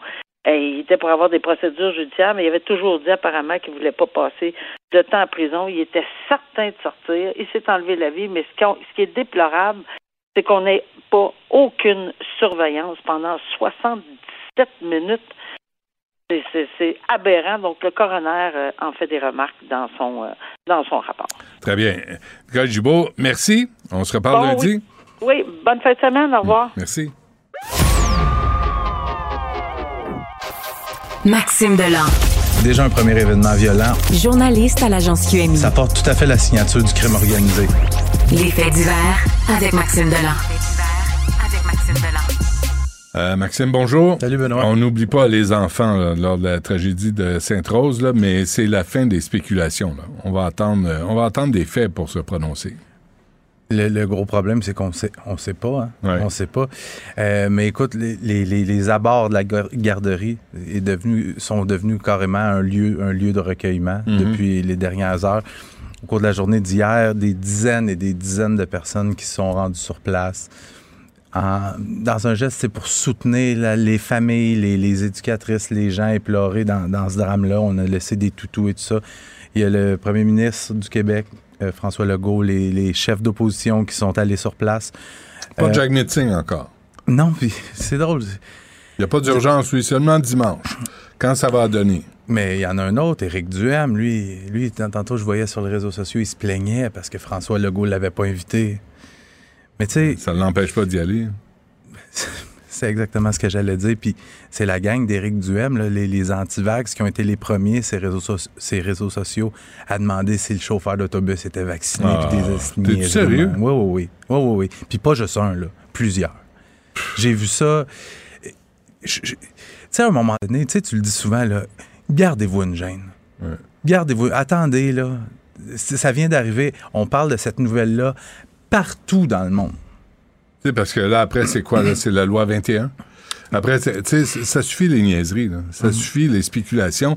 Les imbéciles, là. Que, restez, on peut-tu avoir un petit peu de classe, un petit peu de dignité? Mais, t'as beau le dire, tu sais, ça, ça leur rentre pas dans la tête. Là. Avoir la décence de juste fermer sa gueule quand il y a des enfants qui viennent d'être tués. Benoît, ils ont été confinés pendant quelques mois. Ah oui, ils ont besoin de s'exprimer. Liberté. Tu sais. Oui, c'est ça. Bref, Mais là, c'est à Éric Duhem là, de les ramener à l'ordre aussi.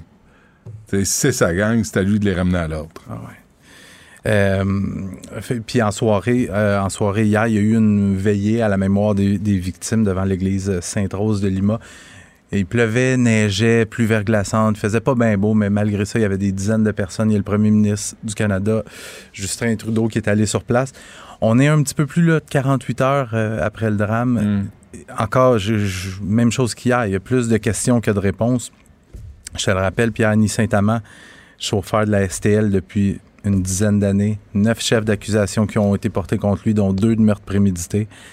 Euh, Est-ce qu'il y a des accusations? Il a frappé un policier au visage? Euh, voix de fait, possiblement, là, mais il y a déjà... ajoute-le, pour être sûr qu'il ne ressorte pas. Mais, euh, tu sais, c'est hier le, ministre des Services sociaux, Lionel Carman, qui disait que Pierre-Denis Saint-Amand était sur aucune liste hmm. d'attente en vue de voir un psychologue. Tout ça.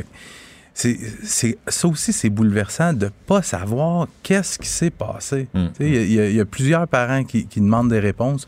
Je te rappelle deux, un garçon et une fille de 4 ans qui mm. sont tragiquement morts là-dedans. Euh, bon, et cette autre nouvelle dont tu nous as parlé aussi, Maxime, cet incendie. Hier, je t'en parlais, je disais qu'il y avait un incendie dans la Naudière, dans la petite municipalité de Saint-Jacques il y avait quatre corps qui avaient été retrouvés, puis je te disais que le bilan pourrait monter monter à six. Ben, le, pire s'est concrétisé. Les policiers de la Sûreté du Québec, je les voyais hier, je me suis rendu sur place, avaient armés de pelles, pelletaient les décombres, cherchaient des... Parce que là, rendu là, on cherchait des ossements, parce qu'il restait ah plus rien de la maison. Puis, euh, en fin d'après-midi, ils ont trouvé deux corps supplémentaires, ce qui porte le nombre total à six. Je te rappelle, vers une heure du matin, dans la nuit de jeudi, c'est une voisine qui a entendu une déflagration, une explosion. En regardant par sa fenêtre, elle a vu la maison de ses voisins complètement en feu. Les pompiers sont arrivés, mais écoute, il n'y avait, avait rien à faire. Les deux parents, Alex Guillemette, 27 ans, Catherine Bouchard-Poulain, 28 ans, qui avaient eu des relations chacun dans une relation précédente hmm. et formaient désormais une famille reconstituée. Des enfants dans d'autres relations. C'est ça. ça il formait une famille, c'est ça, reconstituée, puis il venait d'avoir un petit bébé juste un peu avant Noël. Ah oui. Donc, on parle de trois enfants de moins de 8 ans, un nouveau-né, puis les deux Encore là, on va attendre euh, l'enquête, les résultats de l'enquête pour euh, se prononcer. Parce que, tu sais, criminel ou pas... Là, non, la, thèse criminelle semble écartée. Ah oui, c'est un accident. Euh, la thèse la plus probable à ce, à ce, stade-ci de l'enquête, ça serait possiblement un système de chauffage d'appoint. Ah. OK. Et euh, quatre suspects avant qu'on se quitte euh? Moi, je, veux t'en parler parce que c'est un peu un suivi de dossier. Je t'en avais parlé début septembre. Euh, je t'avais parlé d'une agression sauvage qui avait eu lieu dans le secteur d'Anjou, dans l'est de Montréal. Il y avait un groupe de sept jeunes qui avaient poursuivi deux hommes dans la rue. On le courait après, on finit par les rattraper. Et on les asperge de poivre de Cayenne. On les frappe à coups de bâton télescopique, à coups de machette. Sept suspects, on avait rapidement identifié trois. Ben là, le SPVM vient d'annoncer avoir arrêté les quatre autres. On parle de trois adolescents accusés devant la Chambre de jeunesse de tentative de meurtre, vol qualifié, port d'armes dans un dessin, dessin, dangereux. Puis le quatrième, c'est un jeune de 18 ans, lui aussi qui fait face aux mêmes accusations. On voulait voler les deux hommes. Mais quand tu as 15, 16, 17, 18 ans, puis que tu es rendu à frapper du monde à coups de machette en pleine rue, Benoît, ton niveau de violence, il va être rendu où à 25 ans? Je me le demande. Puis là, tu l'envoies à la Chambre de la jeunesse, puis il va dire Tu fais des travaux communautaires, mm-hmm. puis il se présente, puis il les fait pas, mais euh, tu peux pas intervenir, tu peux pas l'arrêter, puis il arrive 18 ans, puis il n'y a plus rien à son casier dis souvent, puis on, ne sait pas c'est qui. Ben ces jeunes-là, à un moment donné, ils vont atteindre la majorité, ils vont, ils vont rencontrer une, petite fille ou quelque chose, la petite fille va le googler, on sait pas, on sait pas qu'il frappe un gars à coup de machette, ben on sait pas c'est qui. Hmm. Maxime Delan, merci. Bon week-end, Benoît. lundi.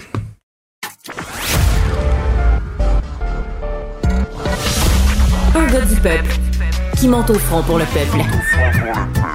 Le Robin des Bois des temps modernes. Du Trisac. Bon, le ministre du Travail doit déposer un projet de loi pour mieux encadrer le travail des enfants. Il est avec nous, Jean Boulet. Monsieur Boulet, bonjour. Oui, bonjour, Benoît. Comment allez-vous? Ben, bien, vous-même. Oui, ça va. Bon, cette, euh, là, ce, projet de loi, vous en êtes où exactement? Bon, il faut rappeler que l'année dernière, j'ai demandé un avis à un comité consultatif où sont les associations patronales, les centrales syndicales pour me donner un avis sur les meilleures façons de mieux encadrer le travail des enfants. On est en pénurie de main-d'œuvre, il y a beaucoup de pression sur les employeurs, puis il y a de plus en plus d'enfants euh, de 11 ans, 12 ans, 13 ans, parfois plus jeunes, qui sont dans des environnements de travail. Et j'ai eu un rapport le 8 décembre dernier et les patrons et les syndicats ont fait un consensus et ils m'ont présenté six recommandations pour mieux encadrer. Et j'ai l'intention de déposer un projet de loi euh, d'ici quelques semaines euh, euh, au Parlement à Québec. OK. Évidemment, on peut pas on peut pas parler des recommandations que vous avez reçues? Oui, on peut en parler. Oui, OK. En, fait, la, ils ont fait un consensus. En fait, c'est une recommandation unanime sur euh, d'établir à 14 ans l'âge euh, d'admission à l'emploi. Bon, il laisse la porte ouverte à des exceptions qui pourraient être prévues par règlement. Deuxièmement, de limiter la durée du travail. Quand un, un, un jeune doit aller à l'école, c'est jusqu'à 16 ans au Québec, de limiter à 17 heures de travail par semaine euh, l'enfant qui va à l'école, sauf les périodes de fête, de relâche ou les vacances estivales, et à, de limiter à 10 heures les cinq journées où il doit aller à l'école. Donc, du lundi matin au vendredi en fin de journée, limité à 10 heures. Les autres recommandations, c'est ça s'articule autour de campagnes de sensibilisation, euh, de raffiner les statistiques, mais les deux principales recommandations, Benoît, c'est celles que je viens de mentionner. OK. C'est quoi votre, votre feeling, là, comme, euh, comme ministre, là, mais 17 heures, là, M. Boulay, c'est beaucoup là, pour un ado. Euh, oui. Bon, en fait, j'ai deux objectifs qui sont euh, préoccupants pour moi. Là, c'est de s'assurer de protéger les enfants, leur santé, sécurité, intégrité physique, psychique et de ne pas affecter leur parcours académique. Est-ce que 17 heures, c'est trop? Évidemment, j'ai poursuivi mes consultations. Il y a des groupes qui disent 17 heures, c'est passé, puis il y a d'autres groupes qui me disent 17 heures, c'est trop. Fait c'est sûr que quand je regarde une étude, en fait, c'est une enquête euh, québécoise sur la santé des jeunes secondaires, on réalise que jusqu'à un certain nombre d'heures, c'est bénéfique pour les jeunes, sont souvent en quête d'autonomie, développer leur sens des responsabilités, jusqu'à un certain nombre d'heures. Donc, c'est même euh, avantageux pour leur réussite académique. Mais au-delà d'un certain nombre d'heures, là, ça devient négatif fatigue, stress, anxiété, puis euh, possibilité de décrochage scolaire. Mais chacun peut avoir son avis, puis c'est euh, ce que le projet de loi va devoir euh, déterminer de façon claire, donc hmm. un âge. C'est mon intention à ce stade-ci. Mais, mais votre, votre tendance, M. Boulay, moi je suis d'accord avec Alexandre Leduc de Québec solidaire qui dit que les enfants de 14 ans et moins, leur place, c'est à l'école. Moi j'ai travaillé dans un dépanneur, j'avais 13 ans, puis euh, sincèrement, j'étais pas gros dans mes shorts, puis je te laissé tout seul toutes les fins de semaine à travailler dans un dépanneur. C'est pas une bonne idée. Non, puis c'est pas euh, compatible avec le développement social, moral, physique d'un jeune de 11 ans, 12 ans, 13 ans, puis vous le mentionnez. Mais oui, Alexandre et moi, on en a discuté, puis je l'ai répété constamment, d'abord et avant tout, la place d'un enfant, c'est à l'école. Puis travailler potentiellement, mais il ne faut pas que ça soit incompatible avec ses capacités physiques, puis surtout que ça ne nuise pas à sa réussite éducative. Est-ce que vous considérez, M. Boulay, là aussi, euh, interdire l'accès aux 16 ans et moins à certaines tâches, là, des, parce qu'on a vu des exemples dans des scieries, dans des cuisines avec l'huile euh, bouillante, euh, dans des usines là, où les, les jeunes, il y a des jeunes de 13, 14 ans se sont sérieusement blessés. Est-ce que vous pouvez exclure certaines fonctions? Euh, c'est une excellente question, Benoît. Puis là, je ne pourrais pas entrer dans le projet de loi, mais ce qui est important pour moi, on a fait une vaste modernisation du régime de santé-sécurité. C'est que de façon plus particulière, il faut bien identifier les risques dans les milieux de travail pour la sécurité des jeunes. Puis vous parlez de 16 ans, c'est jusqu'à cet âge-là, on l'a mentionné, qu'il y a une obligation de fréquentation scolaire au Québec. Mm. Et oui, il y aura des dispositions qui les concernent pour éviter qu'ils soient dans des environnements là, qui, ont, qui sont pas sains, qui sont pas sécuritaires. Puis je veux pas identifier des secteurs d'activité économique particuliers, mais on a vu des cas qui ont été documentés par les médias dans des cuisines de restaurants, dans des scieries ou dans des environnements qui sont complètement disproportionnés euh, par rapport à ce que peut faire un plus jeune travailleur. Hmm. On plaide souvent, M. Boulet, la, pénurie de personnel, mais euh, moi, j'ai travaillé chez Steinberg là, en 1979, puis à un moment donné, le dimanche, les commerces étaient fermés, le samedi soir, les commerces étaient fermés, puis la semaine, les, les commerces, jeudi, vendredi, fermés à 9 heures. On pourrait retourner à ça au lieu de demander à des enfants d'aller travailler dans des commerces? C'est une hypothèse. Évidemment, moi, je ne travaille pas sur cet aspect-là, mais je veux surtout m'assurer euh, qu'un employeur puisse pas faire effectuer plus qu'un nombre d'heures spécifiques par semaine, particulièrement pour le jeune qui doit aller à l'école. Non, non, mais je parle pas de ça, M. Boulet. Là. Je parle de revenir à un horaire décent où la famille compte un peu. Puis si tu as besoin de faire tes courses, ben prévois-le. Mais on n'a pas besoin que les commerces soient ouverts 24 heures par jour, 7 jours par semaine. C'est votre opinion, M. Dutrézac, que je respecte totalement. Euh, puis ça, euh, c'est une décision d'opportunité, puis c'est un dossier sur lequel mon collègue à l'économie et innovation travaille, mais euh, je respecte votre opinion, puis je la comprends. Mais, mais qu'est-ce que vous en pensez, vous, comme ministre du Travail? Euh, moi, j'ai là-dessus, euh, il y a des avantages puis des inconvénients.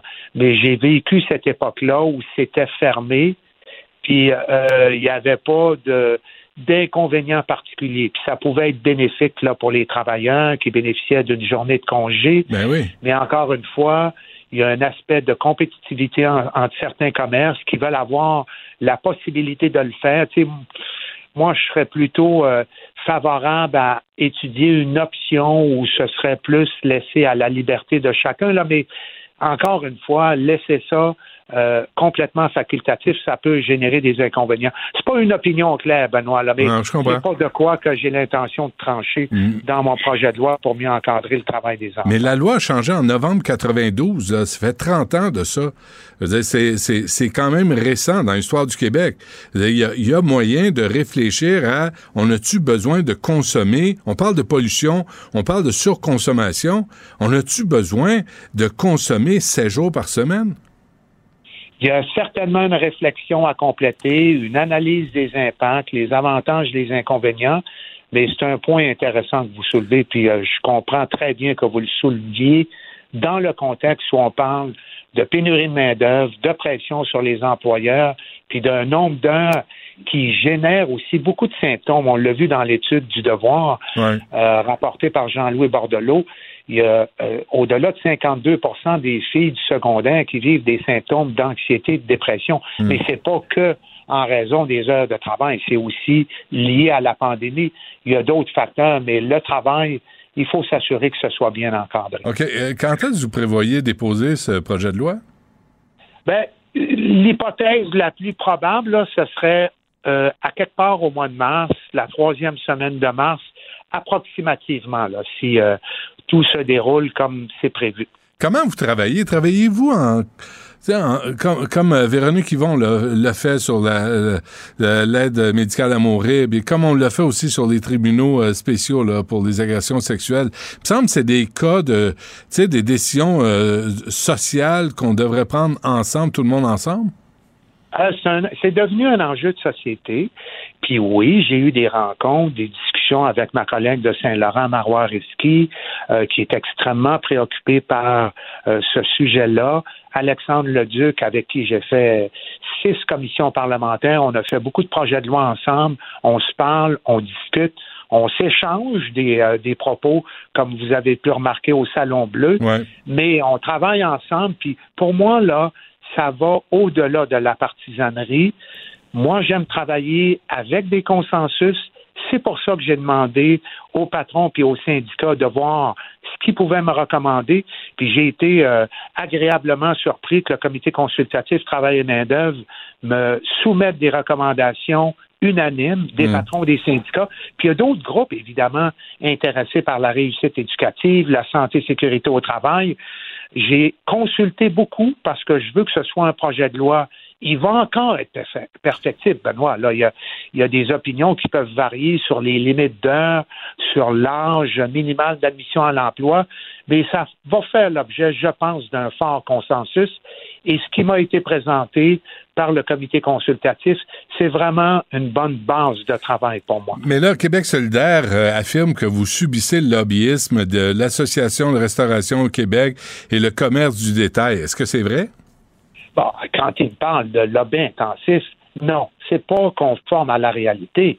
J'ai rencontré des groupes, ils font des représentations, ils ont des opinions qui sont documentées, euh, mais je me laisse pas influencer par les groupes, là.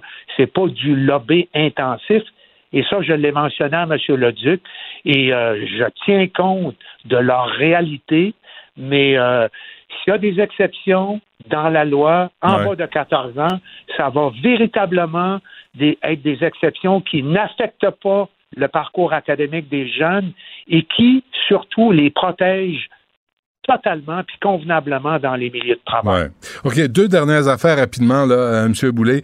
En tant que ministre du Travail, là, je, je, sais que vous allez me référer au ministre de l'Éducation, là, mais est-ce qu'il y a moyen de parler des conditions de travail des professeurs qui subissent, on le voit aujourd'hui, de la violence en classe? Est-ce que vous et M. Drainville pouvez vous asseoir puis revoir comment les profs sont, sont laissés à elles-mêmes? Et en plus de pas avoir le droit de parler aux médias, euh, les profs n'ont pas le droit de parler aux médias est-ce qu'il y a moyen, là, que, parce que vous occupez du, vous êtes ministre du Travail, de vous pencher sur cette question-là?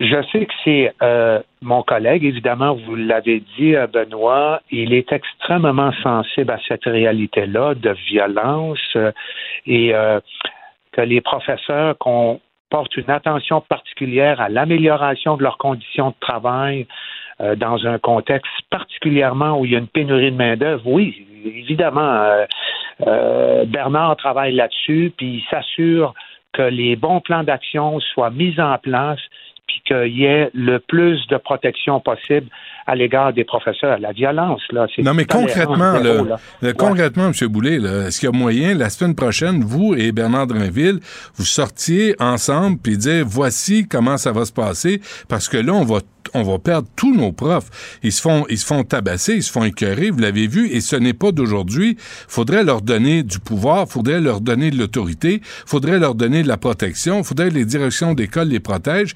Et ça, c'est votre job comme ministre du Travail? Oui, absolument, d'éviter qu'il y ait de la violence. Puis ça, ça passe par il faut pas qu'identifier les risques, il faut éliminer les risques. Puis quand c'est des risques de euh, psychosociaux, faut s'assurer de les éliminer. Puis oui, on nos, nos deux ministères, d'ailleurs, travaillent en collaboration, puis s'assurent de mettre en place les moyens qui s'imposent. Ça se réglera pas du jour au lendemain. L'important, c'est d'être préoccupé et d'être en action pour s'assurer d'éliminer totalement la violence le plus possible en milieu de travail. Là. Bon, ben, parfait. Jean Boulet, euh, ministre du Travail, euh, on va attendre ce projet de loi, puis on se préoccupe de la santé mentale et physique de nos jeunes, puis nos jeunes, on s'entend là. D'abord à l'école, après une job-in à, temps partiel. Je pense qu'on s'entend pas mal, M. Parfait. le Président. Merci. Euh, le projet de loi dans les meilleurs délais possibles. Merci beaucoup. Merci à vous. À bientôt. Acheter une voiture usagée, ça peut être stressant, mais prenez une grande respiration. Et imaginez-vous avec un rapport d'historique de véhicule Carfax Canada qui peut vous signaler les accidents antérieurs, les rappels et plus encore. Carfax Canada. Achetez l'esprit tranquille. La Banque Q est reconnue pour faire valoir vos avoirs sans vous les prendre. Mais quand vous pensez à votre premier compte bancaire, tu sais, dans le temps à l'école, vous faisiez vos dépôts avec vos scènes dans la petite enveloppe. Hmm, c'était bien beau. Mais avec le temps, ce vieux compte-là vous a coûté des milliers de dollars en frais, puis vous ne faites pas une scène d'intérêt. Avec la banque Q, vous obtenez des intérêts élevés et aucun frais sur vos services bancaires courants. Autrement dit, ça fait pas mal plus de scènes dans votre enveloppe, ça. Banque Q, faites valoir vos avoirs. Visitez banqueq.ca pour en savoir plus. Partagez vos observations avec Benoît Dutrisac par courriel. Dutrisac à commercialcube.radio. Écoute, Benoît, je te l'annonce en exclusivité aujourd'hui. Arrêtez les communications à un moment donné, là. À chaque crise internationale. Antoine Robitaille. Il y en a un qui m'a écrit hier, il m'a dit que j'étais nazi. Antoine a toujours plein de choses à dire et c'est pour ça qu'on l'aime. Philippe Vincent Foisy. Quitte à subir ces effets-là et subir ces conséquences-là pour nous aussi. La rencontre. Offenser, qu'on ose poser une question et remettre en question une décision. Écoute, j'en revenais pas. rien dire. On peut plus rien On peut plus rien dire. Surtout dans la, la rencontre. rencontre Robitaille alors, bonjour à vous deux. Bonjour. Bonjour. On commence avec euh, Monsieur euh, Greg Kelly.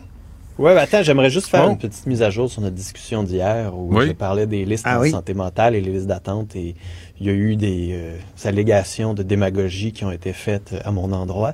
Euh, J'aimerais oh! que la liste d'attente dépasse les 20 000 personnes pour la santé mentale euh, et qu'on peut attendre plus d'un an pour euh, les soins les plus lourds. Il y a à peu près 10 000 personnes dans cette catégorie-là au Québec. Alors, bon, je m'excuse si j'ai froissé des amis de personnes. Mais en même temps, j'ai quand même des préoccupations par rapport à nos listes d'attente et je voulais sortir ça de mon cœur. Vas-y, Robitaille, réponds ah, à ça. Ben, non, mais c'est parce que parce que ce que ce que j'ai compris, c'est que ces gens-là qui sont dans le besoin auront pas de service. Euh, c'est pas ce qu'on a dit. J'ai euh, pas l'impression, moi, qu'on va les abandonner. Euh, tout, tout le Québec là, s'est levé pour que... pas abandonnés. Et ben oui, je comprends. je m'excuse, j'ai comme eu une petite euh, ouais. montée de lait. Euh, tu nous as fait un Pablo Rodriguez hier. Là. Vous voulez diviser la population! un nouveau scandale! Bon, oui. C'est comme, euh, c'est comme un Pablo Rodriguez, pas de cheveux. y a-tu une belle coiffure, cet homme-là? Moi, je l'admire tellement avec une belle barbe. Ça fait partie de la jalousie que j'ai à l'égard de. Ils sont beaux, hein? Non, c'est pas de la jalousie, c'est de l'envie. Ils sont beaux au cabinet de Justin Trudeau. Je pense qu'il y a un critère d'admissibilité. T'es-tu mm. moche? Non, t'as pas de ministère. Ils vieillissent bien, tu dis. Travaillez Hey, mais parlons de Grégory Kelly. Grégory Kelly, qui est député de Jacques Cartier, comme tu sais, c'est des Kelly de père en fils euh, dans, cette, euh, mm-hmm. dans cette circonscription, parce qu'avant, c'était son père qui était, qui était là. Porte-parole de l'opposition officielle en matière de ressources naturelles. Aujourd'hui, euh, il, il, a fait un point de presse et une interpellation sur le manque de vision prétendue de la CAQ en matière d'énergie. Ce qui est incroyable, c'est que euh, le ministre Fitzgibbon, le super ministre économie, énergie, il s'est pas présenté. Il est pas venu. Et qui a été obligé de le remplacer?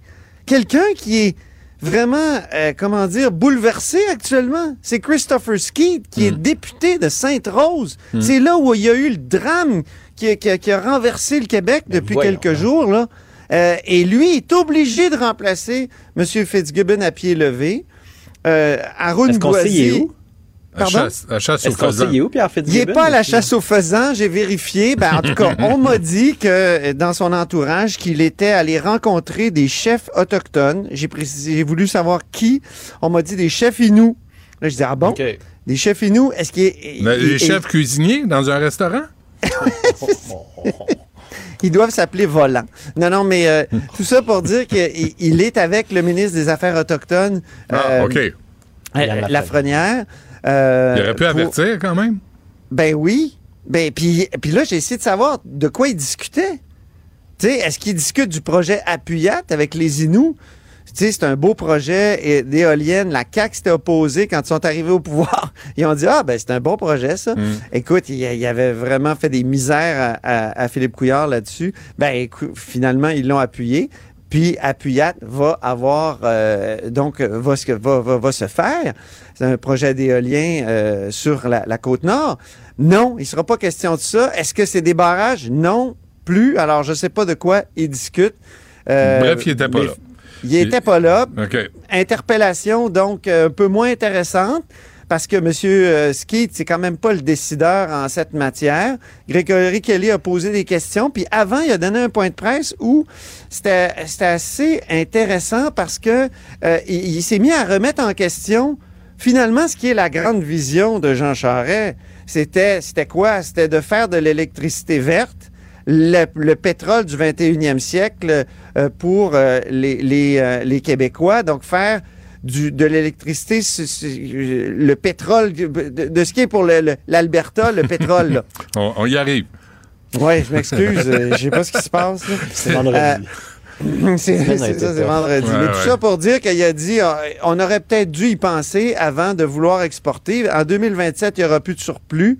Alors, c'est ces questions-là qui ont été brassées ce matin. C'est toujours intéressant parce que on a l'impression actuellement que le gouvernement, on ne sait pas où il s'en va avec mm. ça. Il dit qu'il va avoir une consultation, j'espère, parce qu'un jour, par exemple, Pierre Fitzgibbon dit il n'y en aura pas d'électricité pour, euh, par exemple, l'hydrogène. Le lendemain, il annonce un train à hydrogène euh, ici à Québec. Fait au Québec. Euh, ah ben, euh, un jour, il dit ah, non, on n'aura pas assez d'électricité pour tous les projets. Le lendemain, il dit c'est important d'avoir des, des, projets de décarbonation, donc on, on va mettre de l'électricité à disposition. Écoute, c'est pas faudrait, Faudrait qu'il y ait la même personne aux communications. Hein? Je pense qu'ils ont une trop grosse équipe. Moi, je pense que comme bien du monde, qui dit pas la même affaire. bien du monde aussi dans, dans, dans, le monde actuellement, on veut décarboner les, les, les économies. Or, qu'est-ce qui arrive? ben ça prend énormément d'électricité. On m'a dit que dans le reste du Canada, c'est l'enfer. Là, euh, il y, a même des projets de gaz qui vont être obligés d'être relancés parce que ben euh, il y, a des, tu sais, comment décarboner une aussi grosse économie là euh, que ça qui est en explosion? Voilà. Et, euh, Greg Kelly qui revient sur une, une signature. Ça, c'est bien intéressant parce qu'avec les propos de euh, Emmanuela Lambropoulos à Ottawa qui a dit qu'il y a des, anglophones qui n'avaient pas accès à des services euh, en anglais, des services de santé, ben ça a remis, je trouve, ce sujet-là sur, sur le tapis Or, euh, Greg Kelly, il a dit ce que Lambropoulos a affirmé, c'est faux. C'est intéressant parce que Greg Kelly est un anglophone. Il est dans une circonscription où le vote anglophone est garanti. Tu, si tu es un membre du Parti libéral, tu peux être euh, euh, de député à vie. Mhm. C'est ça, exactement. Alors lui, il dit non, Lambropoulos, c'est pas vrai ce qu'elle a dit. Lambropoulos, d'ailleurs, vous allez, vous irez voir dans le Suburban. Je sais que tu le lis beaucoup, toi. Euh, Benoît, puis toi aussi, Philippe Vincent, on lit tous les jours. Mais c'est la, championne du jour, là. Elle est euh, extraordinaire. Or, Kelly, il dit ce qu'elle a dit, c'est totalement faux. Au contraire, c'est garanti dans la loi 96 le, droit des anglophones à être servis en anglais dans les services de santé. Mais là, Greg Kelly euh, retourne sa veste, Il a même dit, Kelly, qu'il avait signé une lettre. Parce que c'est intéressant, la chronologie. Écoutez ça. Le 3 février 2022, les libéraux publient un communiqué pour dire on est fiers, on a réussi à convaincre Simon Jolin Barrette en commission parlementaire de, mettre une garantie qui était déjà là dans la loi sur la santé pour que les anglophones aient le droit euh, d'être servis en anglais dans les hôpitaux. Et ils disent, tu sais, ils publient un communiqué, youhou, on a réussi. Le 15 août, ils publient une lettre dans le Suburban pour dire, ah ben, euh, nous autres, on vous promet à la communauté anglophone là qu'on va se débarrasser de tous les articles qui vous empêchent d'avoir accès à, des services en anglais de, soins de, santé. Moi, depuis le mois, depuis l'élection, je pose la question à tous les députés. Là, puis je l'ai fait encore hier à Fred Beauchemin, qui est venu à mon émission. Là, puis ils sont pas capables de me dire quel article ils veulent enlever mm. parce que tout simplement, ils ont réussi à faire modifier la loi, mais c'était juste de la démagogie, c'était des mensonges pour faire comme l'Ambropoulos finalement, pour susciter la peur et la terreur chez certains anglophones pour avoir leur vote. Or, M. Kelly, il a dit, il a, il a admis tout à l'heure qu'il était euh, que, que, si c'était à refaire, il changerait des mots dans la lettre du 15 août dans le Suburban, mais je me tais puis je laisse Philippe Vincent euh, commenter. Non, mais c'est bon. En fait, tu dis pas mal tout. C'est juste, moi je trouve que c'est la, la, recette de ces députés est assez hallucinante. C'est très complotiste. Justin Trudeau appelait les camionneurs, euh, ceux et celles qui se prennent avec des chapeaux d'aluminium sur la tête, mais il y a une de ces députés qui utilise les mêmes stratégies. Là. On raconte des mensonges. Mm-hmm. Et après ça, on se nourrit des réactions à ces mensonges-là pour, euh, pour donner encore, pour amplifier le message du mensonge. C'est ça là, qui est en train de se passer. Puis en ce moment, Sauf que, sauf que quand on regarde ça en arrière, moi, c'est pas une stratégie de Justin Trudeau là, puis c'est juste que ça, ça, ça joue quand même à l'avantage de Justin Trudeau, parce que la première mouture du projet de loi sur les langues officielles fédérales était très, euh, on va défendre le français au Québec parce que c'est une langue minoritaire dans le pays. Il faut défendre le français au Québec pour assurer le bilinguisme au pays. Là, on revient avec une mouture qui est plus au centre. Il faut défendre les langues officielles. Puis oui, le français, mais c'est important aussi les minorités anglophones. Et, et cette opposition viscérale et mensongère des députés, notamment Mme Lambropoulos et Marc Garneau, adoucissent et donnent quasiment, euh, en fait, des, des, des, munitions francophones à ce nouveau projet de loi, euh, mmh. alors qu'il est moins ambitieux que le premier. Mais donc, ça joue pour Justin Trudeau en sa faveur, parce que là, il est capable de dire non, non, mais on va défendre le français malgré les craintes de la communauté anglophone, alors que c'est euh, beaucoup moins important que la première version de ce projet de loi. Alors, ça l'aide politiquement Justin Trudeau de les laisser faire, mais euh, ceux qui pensent à une stratégie ici, c'est plus comme le brouillon de ce caucus qui, en ce moment, n'a plus de cohésion. Mais ce qui est scandaleux, là, c'est euh, la référence que tu fais, Philippe Vincent, les camionneurs, des camionneurs, tu sais. Là, ce sont des élus. C'est des gens, tu sais, c'est des... Ouais, je méprise, tu sais, je veux dire, les camionneurs, oui, mais en même temps, je veux dire, euh, mais c'est grave, élus sont censés représenter tout le monde, mais... Hey, les élus, c'est censé lire les lois. payer 200 000 C'est censé connaître la loi. 200 000 par année, là. Elle est censée faire son travail, là. Puis elle serait censée venir s'expliquer, pas juste dans les médias anglophones. Attends, attends, Antoine. Faut pas juste, se concentrer sur l'Ambropoulos puis euh, le fédéral. Il y a ben, du monde à Québec qui sont ben fait élire le 3 octobre, puis ils ont menti avant. C'est pas compliqué, là. Tu sais, M. Kelly, il nous l'a dit, là. Tous les signataires sont incapables de nous dire c'est quoi le problème avec 96. Alors qu'ils, six mois plus tôt, il disait on a, fait, on a réussi à faire modifier cette loi-là pour que les droits soient garantis. Après ça, dans une lettre, ils vont dire, ah non, we're going to repeal all clauses limiting access to English. Euh, en même temps, c'est peut-être la promesse la plus facile qu'ils auraient réussi à accomplir. Il n'y a rien enlevé dans le projet de loi, qui aurait réussi. c'est terrible. C'est terrible, certain, puis j'espère que ça va faire son chemin dans les nouvelles, euh, dans l'actualité. Moi, j'ai fait une chronique qui s'intitulait Fausse nouvelle, Angry Phone. Mais euh, là, je trouve qu'il y a un développement avec ce que Greg Kelly a dit. C'est une. il a vraiment admis. Il a admis carrément. Puis euh, on a un texte sur le site, là, justement. Mais c'est rassurant quand même que les libéraux soient capables de se réveiller puis faire un examen de conscience. Là. Je sais pas si c'est l'effet Marois Risky, je sais pas si c'est l'effet... Je pense que Greg Kelly s'est fait parler. Euh, ben, euh, moi, j'avais Marc Tanguay il y a quelques semaines en entrevue D'ailleurs, je remarque que Marois Risky n'avait pas signé cette lettre-là, alors qu'il y avait à peu près une dizaine de signataires. Mm-hmm. OK. Euh, vraiment rapidement, là, cette histoire, l'investiture d'Arun Boisy, et on a... Tout le monde a couru après Raphaël Rebello, qui ose pas parler dans les médias, mais le, le, le, Mario conflit, disait tantôt euh, qu'il y a des menaces de poursuite, là, tout le monde a peur, puis tout le monde a la chienne, fait que c'est pour ça que personne parle. Ah ouais, dis-moi pas qu'il y a de la censure à Québec solidaire, je peux pas croire ça. ah oui, de la censure, puis des accusations de, profilage racial. ouf! Ah non, non, c'est vraiment un panier de crabes épouvantable autour d'Arun Boisy, c'est sûr. Lui-même a dit euh, ce matin que c'est dur les les euh, comment on appelle ça les, investitures. parce qu'on se bat contre des gens de notre propre famille puis donc euh, politique. Donc c'est vraiment euh, mais on parle pas de ça. On dit qu'il a acheté des cartes de membres à des gens qui ont voté pour lui. Exactement. Il en a acheté 11 mais eux il dit qu'il y a eu une enquête. Hum, oui. une enquête par le secrétaire général?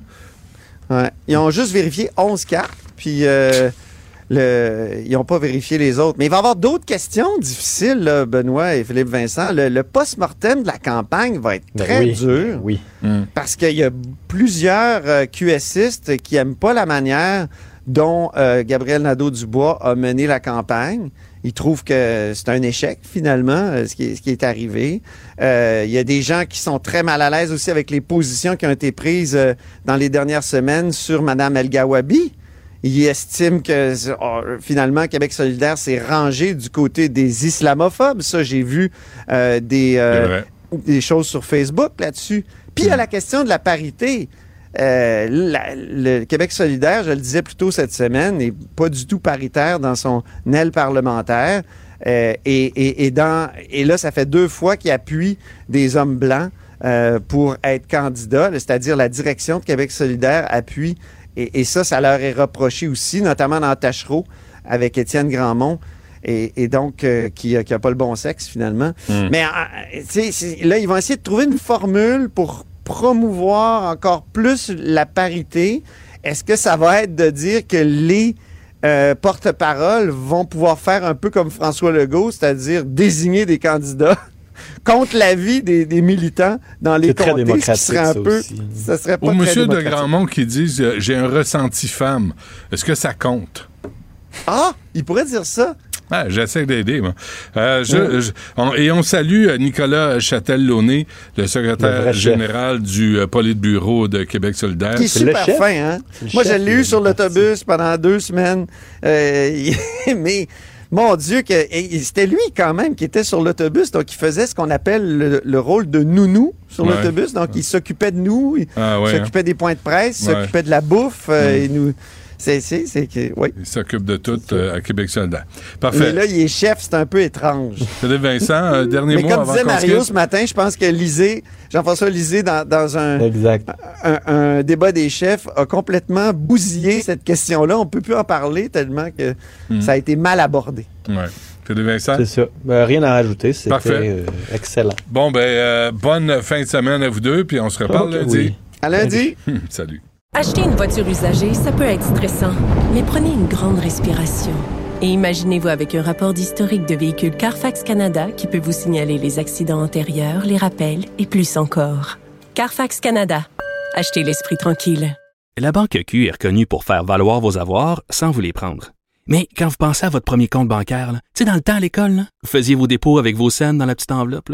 Hmm, c'était bien beau.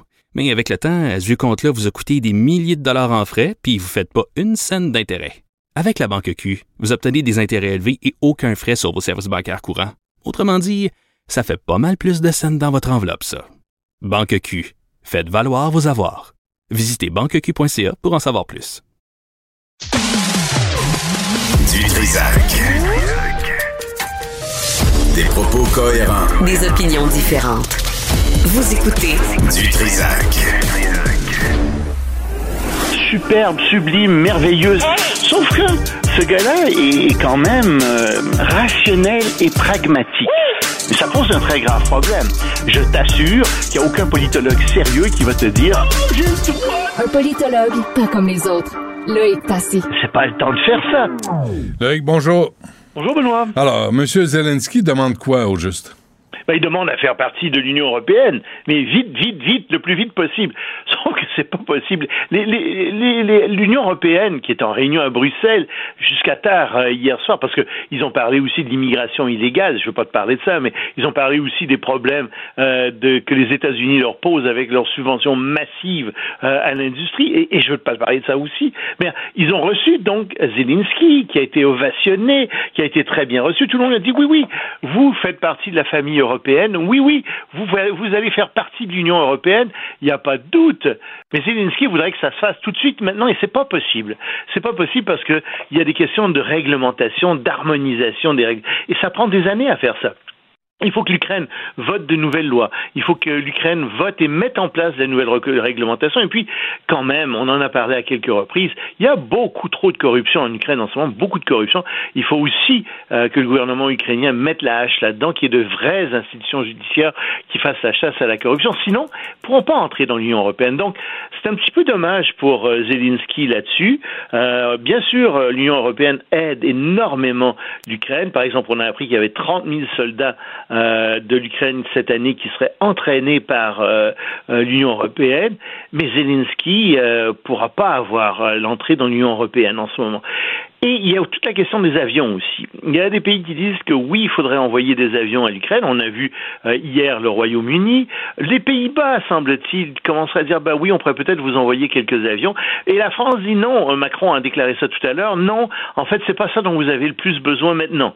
Euh, je ne suis pas sûr que le président François soit le mieux placé au monde pour savoir ce dont les Ukrainiens ont besoin ou non. Je pense que les généraux ukrainiens et donc euh, par l'entremise de leur président sont les mieux placés. Mais si tu veux, euh, c'est sûr que la situation en Ukraine est en train de se dégrader assez rapidement parce que les Russes massent de plus en plus de troupes à la frontière de l'Ukraine. On le voit, on le sait. Il y a eu des, des, attaques massives de missiles ces dernières. Encore hier, 100 missiles ont été lancés et pas sur des objectifs militaires comme tels, et ça, ça rend hein, donc ces, destructions des crimes de guerre, mais sur des objectifs, euh, sur des infrastructures particulièrement de production d'énergie. Les Ukrainiens disent que sur ces 100 missiles, ils en ont interrompu, euh, ils en ont intercepté une bonne partie, euh, quelque chose comme 70%. Ça en fait quand même 30 qui, touchent euh, les, les, infrastructures. Et c'est des missiles qui sont spécialement fabriqués pour faire un maximum de dommages ah aux infrastructures. Oui, oui, oui, oui. Alors ça va mal. Mais il y a des choses qui vont mal aussi du côté russe. Il y a un scandale qui frappe en ce moment euh, la Russie et tout le monde parle de ça en Russie. Enfin, beaucoup de gens en parlent. Euh, on demande même la tête du ministre de la Défense. On remarque que c'est le groupe Wagner qui fait ça et le groupe Wagner est, en rivalité avec le ministère de la Défense. Mais c'est que figure-toi que la Russie a lancé un appel d'offres pour des nouveaux uniformes militaires. Évidemment, si tu embauches euh, des centaines de milliers de soldats, tu as besoin de nouveaux uniformes militaires. Jusque-là, il n'y a pas de problème. Sauf que qui a reçu ça? C'est le fils du vice-président de l'agence russe de la propriété d'État, donc les gens qui gèrent justement ce, chose, ce genre de choses, qui a reçu ça. Et quel âge a ce fils? Il y a 22 ans. Et attends, les habits coûtent entre 1800 dollars et 2900 dollars chacun. Tu peux avoir des habits sur mesure par les meilleurs tailleurs au Canada pour moins cher que ça. Ouais, ouais. Qui vont te faire des belles fesses d'ailleurs. Ouais. ouais. Mais et en plus, les habits sont pas de bonne qualité, semble-t-il. Donc, c'est une affaire de corruption, ça coûte extrêmement cher. Mais là est-ce que vraiment l'armée russe veut envahir la Moldavie aussi? Il y a ce problème aussi avec la Moldavie. Euh, les Russes sont en Moldavie, déjà, sont, sur une partie du territoire moldave. Et on rappelle aux gens qui ne verraient pas trop, la Moldavie, c'est le pays qui est à l'ouest de l'Ukraine. Donc c'est un, pays qui est pas très peuplé. Euh, il y a quelque chose comme euh, quoi 2 millions d'habitants euh, en Moldavie et 2 millions 6 millions d'habitants, 2,6 millions d'habitants très exactement en fait. Et les Russes sont dans une partie de la Moldavie qui est collée à l'Ukraine, qui s'appelle la Transnistrie. Il y a beaucoup de Russes dans cette région de Transnistrie qui voudraient éventuellement se séparer de la Moldavie, mais la Moldavie elle-même va très mal en ce moment cause de la crise de l'énergie, à cause, comme partout, mais plus là qu'ailleurs, de l'inflation qui augmente. Euh, la présidente Natalia euh, Grivrita vient euh, de, démissionner. Elle va être remplacée par Dorine euh, Rexean. Et bon, tous ces gens sont très pro-européens, veulent, que, la Moldavie se rapproche le plus possible de l'Europe et de l'Union européenne. Et il y a beaucoup de gens qui commencent à se demander si Moscou va pas être très tenté d'intervenir dans ce tout petit pays qui n'a pas vraiment les moyens de se défendre, euh, parce que ça ouvrirait un nouveau front euh, contre l'Ukraine, un front à l'ouest donc. Et de toute façon, les Russes, comme je t'ai dit, sont déjà là. Ils font du trafic d'armes, du trafic de biens, du trafic d'êtres humains, semble-t-il aussi. Et euh, c'est eux qui financeraient euh, en Moldavie des manifestations antigouvernementales. Donc euh, ça pose des problème à la Moldavie, tout ça. Hmm. Et des retraités chinois se font couper leur allocation de santé? Ça, c'est triste. Ça, c'est triste. Euh, à Wuhan, ça, ça c'est la, ben, la, ville d'où est partie évidemment euh, euh, la pandémie. Ils, ils, ont perdu les deux tiers de leur allocation pour médicaments, pour soins de santé, etc., alors que tout augmente, d'autre part, que les médicaments augmentent, ils se retrouvent avec le, tiers du montant auquel ils avaient droit mensuellement seulement, et ça pose un problème. Ça fait partie aussi de la grogne qui monte en Chine. il y a des manifestations maintenant de retraités, des gens, parce que c'est géré localement les, les retraites, mais les gouvernements ont des problèmes d'argent. Euh, parce que l'économie va mal, parce qu'il y a beaucoup de corruption, parce que c'est mal géré à plusieurs endroits. Et on n'a pas trouvé mieux que de couper les allocations médicales aux retraités c'est-à-dire le, problème qu'on a en Chine en ce moment dans plusieurs endroits. Et évidemment, il y a une grogne immense euh, qui vient là-dedans. Le gouvernement essaie de récupérer ça un peu. Euh, puis il y a des gens qui disent ah oui, mais c'est parce que il y a un problème aussi avec la natalité. Vous savez, oui, oui, un problème avec la natalité, mais ça n'aura pas d'impact sur les pensions euh, et sur les régimes de retraite avant 50 ans. Mmh. On n'y est pas maintenant. Alors il y a tout ça qui joue en ce moment en Chine. Les gens sont vraiment pas contents en Chine. Euh, les, les, gens se, fait, se font couper souvent leur salaire dans les usines, ben. au gouvernement aussi. Il y a vraiment une vague de mécontentement très très forte, d'autant plus qu'il n'y a que 20% des, euh, il, y a, il y a 20% des jeunes de moins de 25 ans, donc, qui euh, sont en chômage, ce qu'on n'avait ben, jamais ils, feront, ils feront ce que François Legault euh, nous a dit de faire, euh, qu'ils s'en souviennent aux prochaines élections. Ah non, c'est vrai. On verra Gabriel Nadeau-Dubois, tiens. Oui, c'est ça. En Chine, il va régler tout ça. Ah, Loïc Tassé, merci. Bonne fin de semaine. À lundi. Salut, Benoît. Mm-hmm. Acheter une voiture usagée sans connaître son historique, ça peut être stressant. Mais prenez une pause. Et procurez-vous un rapport d'historique de véhicule Carfax Canada pour vous éviter du stress inutile. Carfax Canada. Achetez l'esprit tranquille. La Banque Q est reconnue pour faire valoir vos avoirs sans vous les prendre. Mais quand vous pensez à votre premier compte bancaire, tu sais, dans le temps à l'école, vous faisiez vos dépôts avec vos scènes dans la petite enveloppe. Hmm, c'était bien beau. Mais avec le temps, ce vieux compte-là vous a coûté des milliers de dollars en frais, puis vous ne faites pas une scène d'intérêt. Avec la Banque Q, vous obtenez des intérêts élevés et aucun frais sur vos services bancaires courants.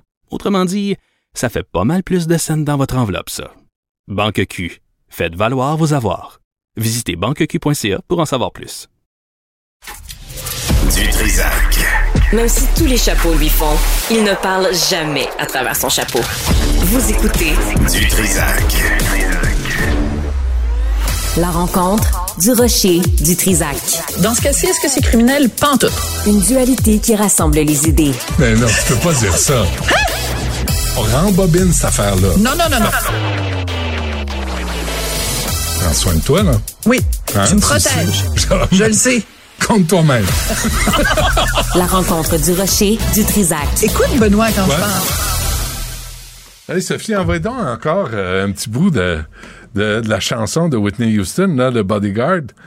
And I, I will always love you.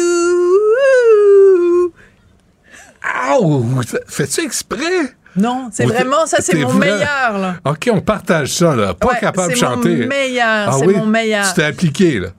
Ouais, oui, je me suis appliqué. T'as pas fait comme les Bee Gees, mettre ta main sur les. Ah, je savais pas qu'il fallait faire ça. moi non plus. Mais donc, alors, c'est un grand classique. Je, je, chante vraiment comme une casserole. Et quand les, les, filles de Richard étaient plus jeunes, puis qu'on était dans l'auto, puis que je chantais, parce que moi, mon drame dans ma oh. vie, c'est que je chante, donc, comme vous l'avez vu, comme une casserole, et j'adore chanter, et je connais les chansons de les paroles de plein de chansons par cœur. Tu sais, je dirais, donne-moi du Brel, donne-moi du Léonard Cohen, donne-moi du...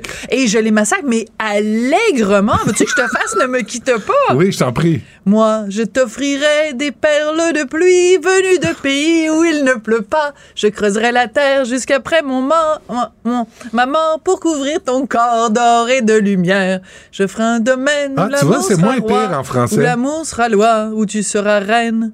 Ne me quitte pas. Bon, bref, tout ça pour dire que j'adore chanter et les filles de Richard me disaient tout le temps Sophie, s'il te plaît, arrête de chanter. C'est comme il y avait un. Est-ce que c'est vrai que Richard s'est rangé sur l'accotement pour dire ça Descends, il est plus capable. Hein? Non, jamais. ok, tu dis n'importe quoi. Et mon fils me le dit pas parce que mon fils, c'est un amour inconditionnel. Oh, Alors, je pense qu'il. De, de, toute façon, il a tout le temps ses écouteurs ses oreilles. Ça, fait il enlève ses bouchons, puis il dit hey, tu chantes comme pas. tu veux. Mais l'anecdote qui est vraiment hilarante, si tu veux aller sur ce sujet-là, moi, ça me fait plaisir d'y aller avec toi, comme toujours. Euh, l'anecdote hilarante, c'est que, donc, je chante comme une casserole, mais j'aime chanter puisque j'adore la chanson. Mhm. Et comme je te dis, je connais les chansons, les paroles par cœur. Donc, à un moment donné, j'ai pris mon courage à deux mains et je suis allée voir un professeur de chant. Est-ce qu'il est sorti de l'urgence depuis? Non. non? Et, donc, le professeur de chant, tu sais, moi, il me faisait pratiquer, puis il me faisait pratiquer Blue Moon. Blue Moon, you saw me standing alone. Without a dream in my heart. OK. Without a love of my own. Bon, alors, ça pour dire ça que. Ça fait mal aux oreilles, hein? C'est épouvantable. C'était cœur. Hein? Même moi, ça me tombe ses nerfs. Mais, mais, je, je m'auto. Oui, je m'entends. C'est vraiment, c'est si mauvais que ça. Bon, alors. Donc, je rentre dans, dans, dans chez le professeur Philippe, qu'on salue, donc professeur de chant.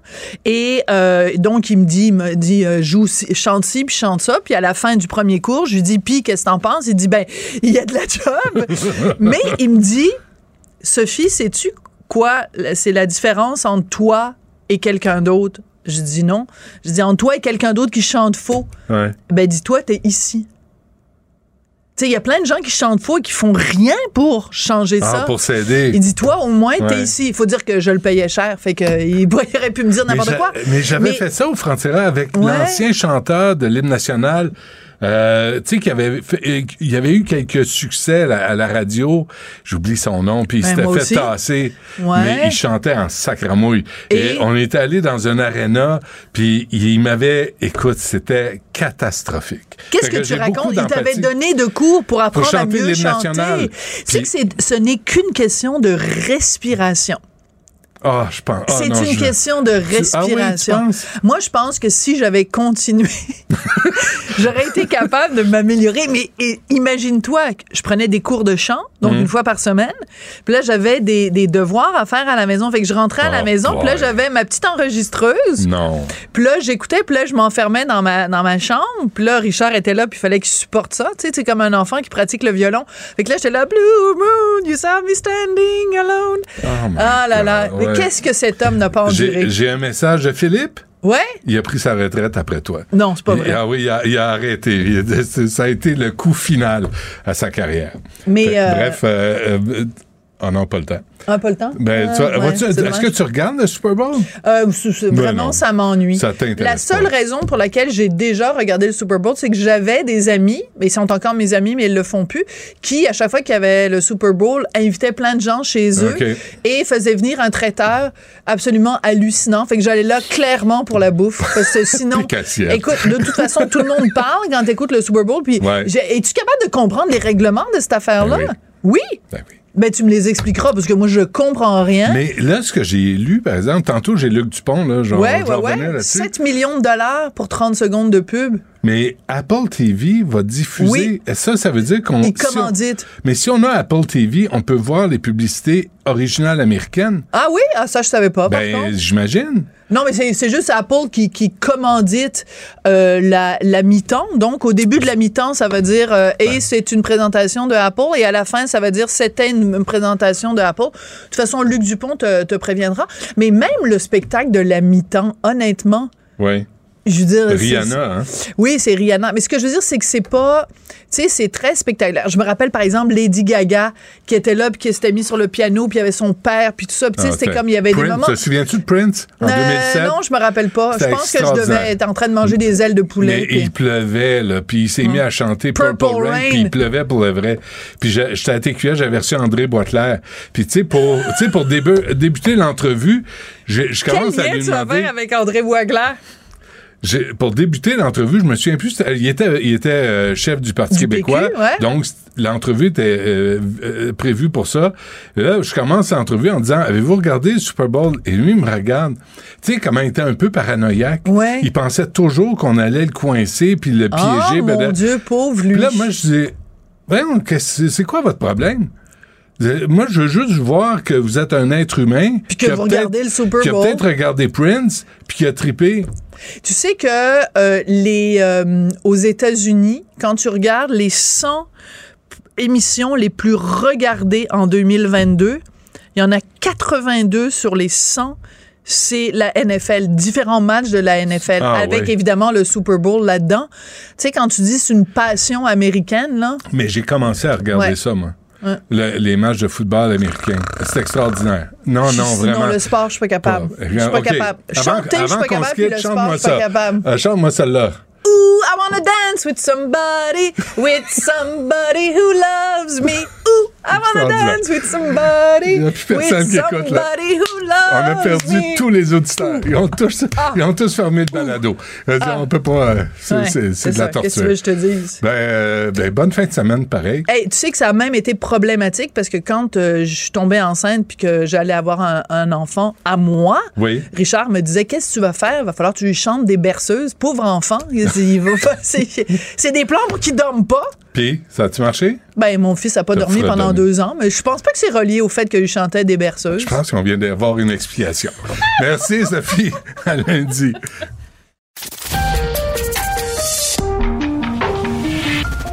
Cabochon. Personne maladroite, imbécile et inutile.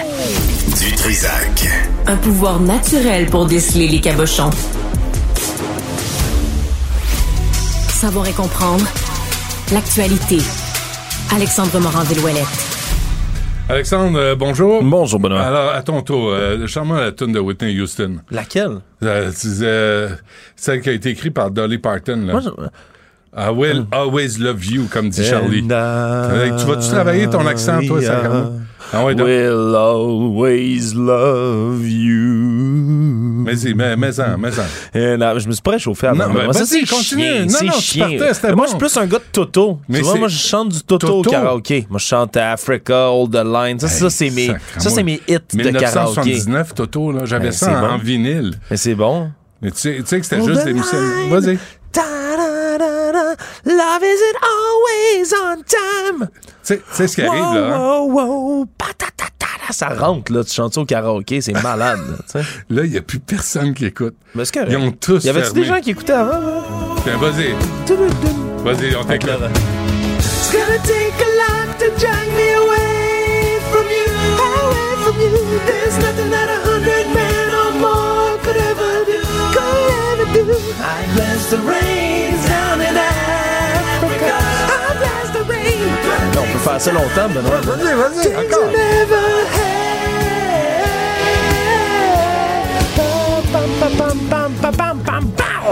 Moi, je vais animer la voix.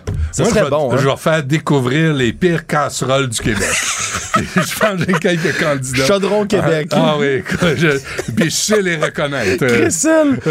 Cressel, Québec. Ouais, Ouh, ben bravo. Alors, tu vas dans les karaokés chanter comme ça? Ouais, ouais. Puis tu reçois pas de verre de bière? tu vas- pas réchauffé. Non, Ah, non, non, non, ah, non, non. Les pas- gens, les gens redemandent. As-tu entendu. Sophie? Oui, j'ai entendu Sophie. Il y a une que- promo qui joue à émission à Cube Radio avec Sophie.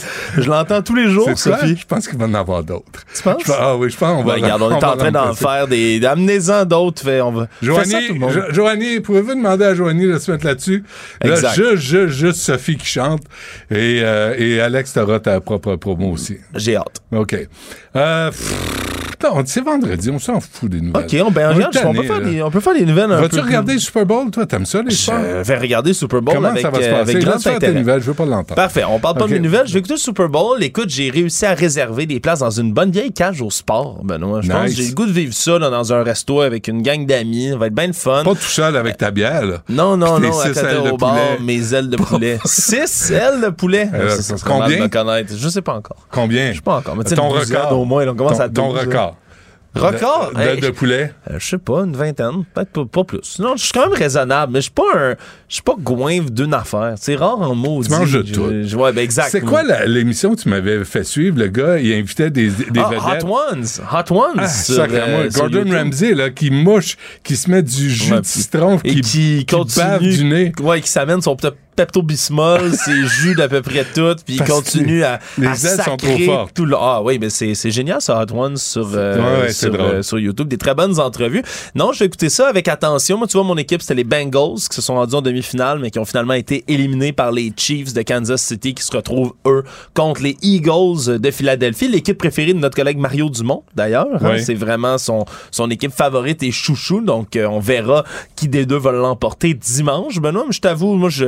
J'aime le rituel du Super Bowl. Je trouve ça le fun. Ouais. C'est plate que le football canadien, ça ait pas cette espèce de d'aura mythique, tu sais, des Ah, a aux là, États-Unis. là, Gary Stern, là, cet incapable, cet incompétent, ce québécophobe qui gère le- le- les Alouettes de Montréal. Je pensais qu'on était vendredi et que c'était léger. Là, ben, Non, non, mais- mais tous- on Tous les sujets on sont susceptibles de venir te chercher. Ben, là. quand tu as du mépris envers le Québec, j'en ai plein le cul. Hmm. Et Gary Stern a du mépris envers le Québec. Puis j'ai hâte de voir, Gabriel euh, Grégoire me disait, lundi, on va savoir si les Alouettes, on va les garder ou pas. Hmm.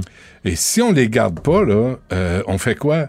Ouais. Là, Ça, on c'est n'a une pas... bonne- C'est une bonne question, ça. Puis Ça, surtout que ça, disons que leurs années de gloire sont un peu passées. là. Je me souviens ouais. quand j'étais un peu plus jeune, là, avec les Anthony Calvillo, Ben Cahoon de ce monde, c'était cool, maintenant, Ouais, les ouais. Alouettes, aller là, c'était un événement, l'ancien logo, ça, ça, on disait ça bardait pendant un certain, un temps. Là, c'est un peu... euh, Puis il Mario Cecchini qui est en train de redresser la situation. Gary Stern, vraiment, là, c'est une tarte. Puis euh, j'espère qu'il va vendre les alouettes à, des intérêts québécois. J'espère que PKP est là, là puis il sort son, son carnet de chèque. Il dit on de ça, ça. il manque ça, une équipe de football. Ben, ça serait le fun. Puis nous, nous autres, on diffuserait. euh, puis tu pourrais aller chanter l'hymne national. Je pourrais Avec aller Sophie. chanter l'hymne national en duo avec Sophie, Demande à Sophie vienne. Euh, euh, je veux vous entendre chanter l'hymne national national, complètement, ensemble. complètement en anglais du Canada. Là, là, là, tout de suite. Là. Demandez à Sophie qu'elle vienne nous rejoindre. Ah. Euh, allez, allez-y ensemble là, pour l'hymne je chante national. au Canada? Au Canada Ouf. pour le vrai, là, parce qu'on va. Là, on l'annonce. Québécois? Québécois va acheter les Alouettes de Montréal. Puis euh, pour le premier match, ça va être Alexandre Moranville et Sophie Durocher qui vont chanter l'hymne national. On vous écoute. Ben moi, je m'excuse, mais j'ai une objection politique. Il est hors de question que je chante le Haut-Canada. Non, non, c'est pour aider la compagnie, aider les Alouettes. Ah, pour- ben c'est pour aider Ah la ouais, compagnie. non, ok. ouais, non. Alors, En un, français ou en anglais, là, au trois. Canada? En français. Je, la- je pense même pas que je la connais en anglais. ah, Un, deux, trois. Au Canada. Ah, t'es pas, pas sur le beat, Sophie? Non, mais je- j'ai pas mes écouteurs. Au Canada, terre de leurs aïeux. leurs aïeux, crotte de bœuf, Leur front et sein, Ya- Yasmine va vous aider, c'est glorieux. Yasmine, elle va le chanter. Notre histoire est c'est une pas- Non, épopée. l'épée, il sait porter la croix. Ton Leur histoire, leur histoire est une épopée des plus brillants exploits. La déportation des Acadiens. Keep our land. La and free. Vas-y, vas-y. L'opposition à la loi 21. Trudeau, on veut rien savoir de toi. Hey, je peux pas croire que c'est Michel de la table qui connaît l'Université du Canada, puis aucun de vous trois. Ben oui, on la connaît. comme On dirait. Sophie seule Voyons donc. la table, Yasmine, qu'est-ce que tu veux faire? On Samedi soir, ça dit non, il n'y avait pas grand chose à faire. On a dit, on fait une danse. Non, non, non, non, non. On est allé voir machin. et Non, non, non, non, non, Super. Un petit madame dans les messieurs. C'est- beau. Merci. On a tes. Merci. Ah, c'est musical. excellent. Je pense que ça va passer aux annales de Cube Radio. C'était mon ça. bulletin de nouvelles. Anal, oui, c'est pas mal le cas de le dire. C'est pas ça. Ça vaut pas le cul. Merci à vous deux. Hey, salut. Merci. Et on s- bonne fin de semaine. Acheter une voiture usagée, ça peut être stressant, mais prenez une grande respiration. Et imaginez-vous avec un rapport d'historique de véhicule Carfax Canada qui peut vous signaler les accidents antérieurs, les rappels et plus encore. Carfax Canada. Achetez l'esprit tranquille. La Banque Q est reconnue pour faire valoir vos avoirs sans vous les prendre.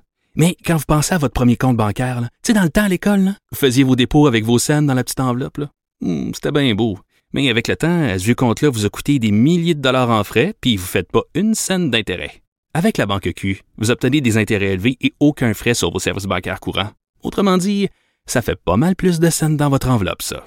Banque Q. Faites valoir vos avoirs. Visitez banqueq.ca pour en savoir plus.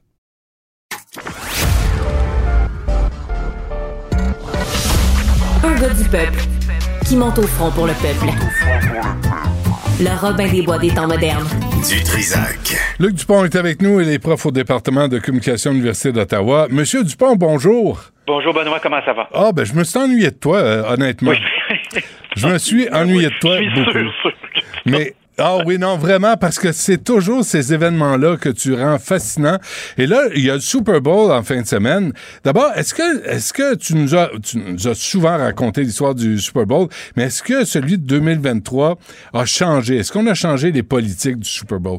Euh, oui, ben il y a toujours des, des histoires en lien avec le Super Bowl. Puis pourquoi c'est important d'en parler? Parce que là, il y a peut-être quelqu'un qui nous écoute puis qui dit euh, Mais je les verrai pas, les pubs. Euh, donc pourquoi il en parle? La réponse courte, c'est que si tu veux comprendre l'industrie de la pub, du marketing, des médias, évidemment, par extension, je précise que cette année, c'est Apple qui va être le commanditaire de la mi-temps. Il y a des gens qui pourraient penser qu'ils font ça pour vendre des téléphones ou vendre de la musique, mais la réalité, c'est qu'ils sont peut-être en train de préparer le terrain pour éventuellement acheter les droits de la NFL. Donc, la beauté de tout ça, c'est quand tu jettes un coup d'œil vite sur qui est là, qui est pas là, les stratégies, tu peux tirer un certain nombre de conclusions. Je te- donne deux ou trois euh, exemples de ça. Cette année, euh, le 30 secondes coûte 7 millions de dollars. Dans le cas de Budweiser, qui a toujours reconduit son exclusivité, j'ai souvenir que toi et moi, on se parlait de ça euh, année après année. Donc, Budweiser avait techniquement une exclusivité dans sa famille de produits. En d'autres mots, si tu voulais annoncer de l'alcool puis que tu t'appelais pas Budweiser, c'est à peu près impossible. Alors, cette année, ils ont dit après 33 ans, savez-vous quoi?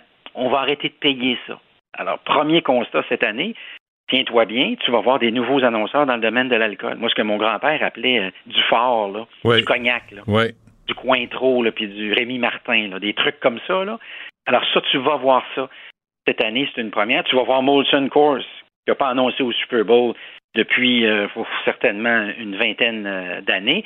Et en parallèle, ben, Budweiser a dit cette année, savez-vous quoi? Ben, L'an passé, on avait acheté quatre minutes. Cette année, on va en acheter trois. Alors, tu vois-tu, tu me diras trois minutes à 7 millions, le 30 secondes, c'est pas si mal, mais, mais ça dit quelque chose sur Budweiser. Puis quand on commence à gratter, ben, la réponse est toujours une réponse de marketing. Ouais. En 1988, Budweiser vendait 25% de toute la bière. En 2020, ils vendent 5% de la bière. Alors, tu, tu l'as, là, ta réponse. C'est, Ouais. dans le fond, euh, des gens qui boivent la Budweiser, je te dis pas qu'il y en a plus, mais je te dis qu'il y en a de moins en moins. Mais est-ce que ça fait vendre le produit d'annoncer au Super Bowl? Ben, si on jette un coup d'œil sur ce qui s'est passé euh, précédemment, la réponse, c'est ça dépend. Ça dépend de bons messages, mauvais messages. Tu es dans le mille, tu passes à côté.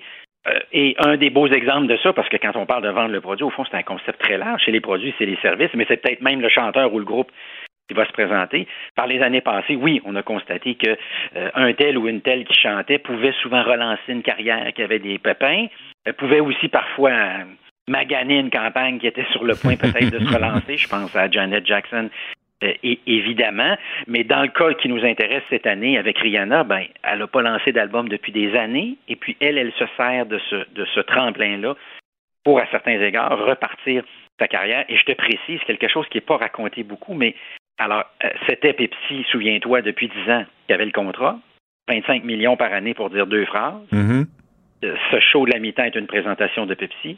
Ce show de la mi-temps était une présentation de Pepsi. Aïe, aïe. Alors, Apple, cette année, a accepté pour les cinq prochaines années d'être le commanditaire officiel de la mi-temps.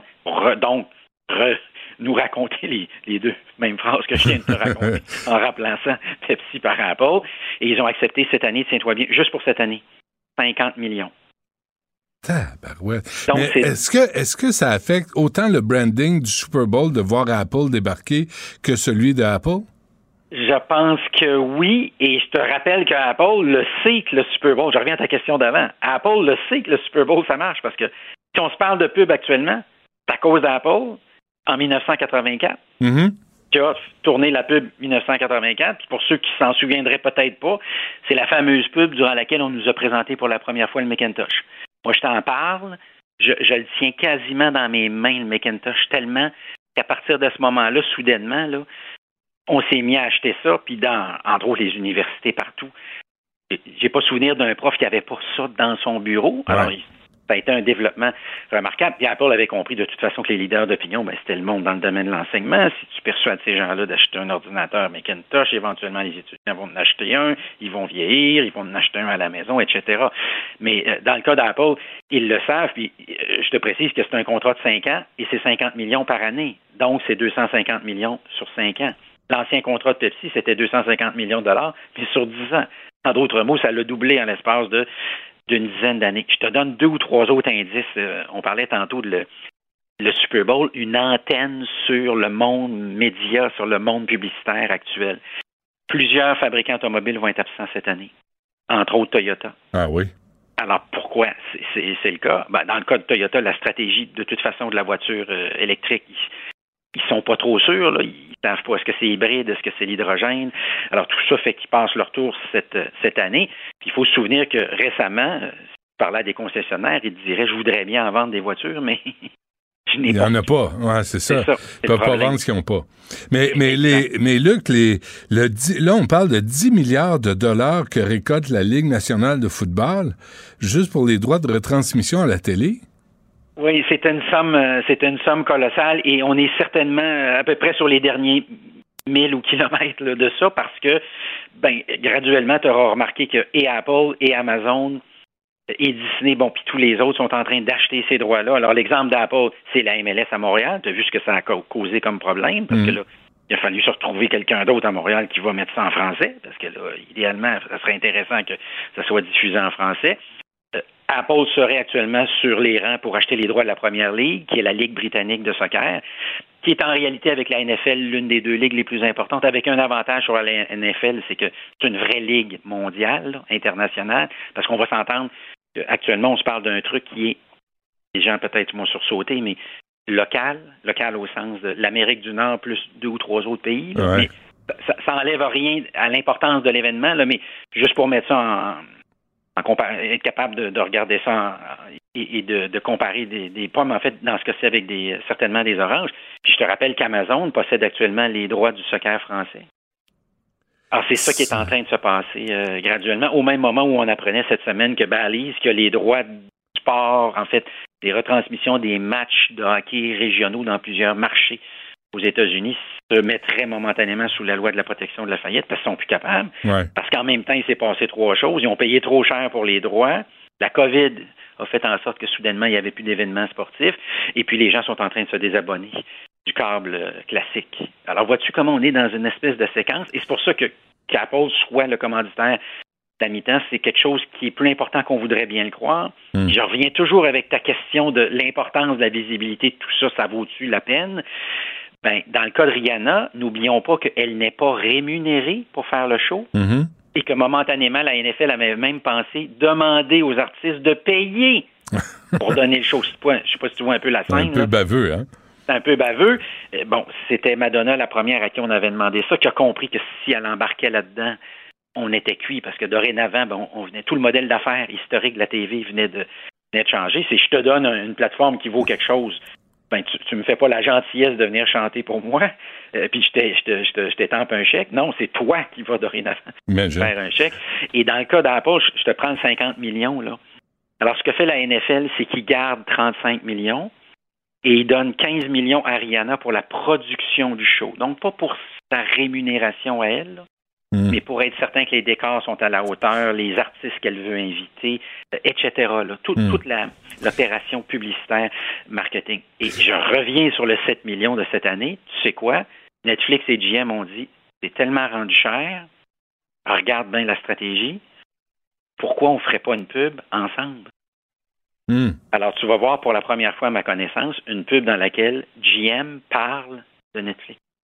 Vois-tu un peu l'idée? Ah, Alors, chacun achète son 30 secondes, mais à la fin, chacun bénéficie de la minute au complet.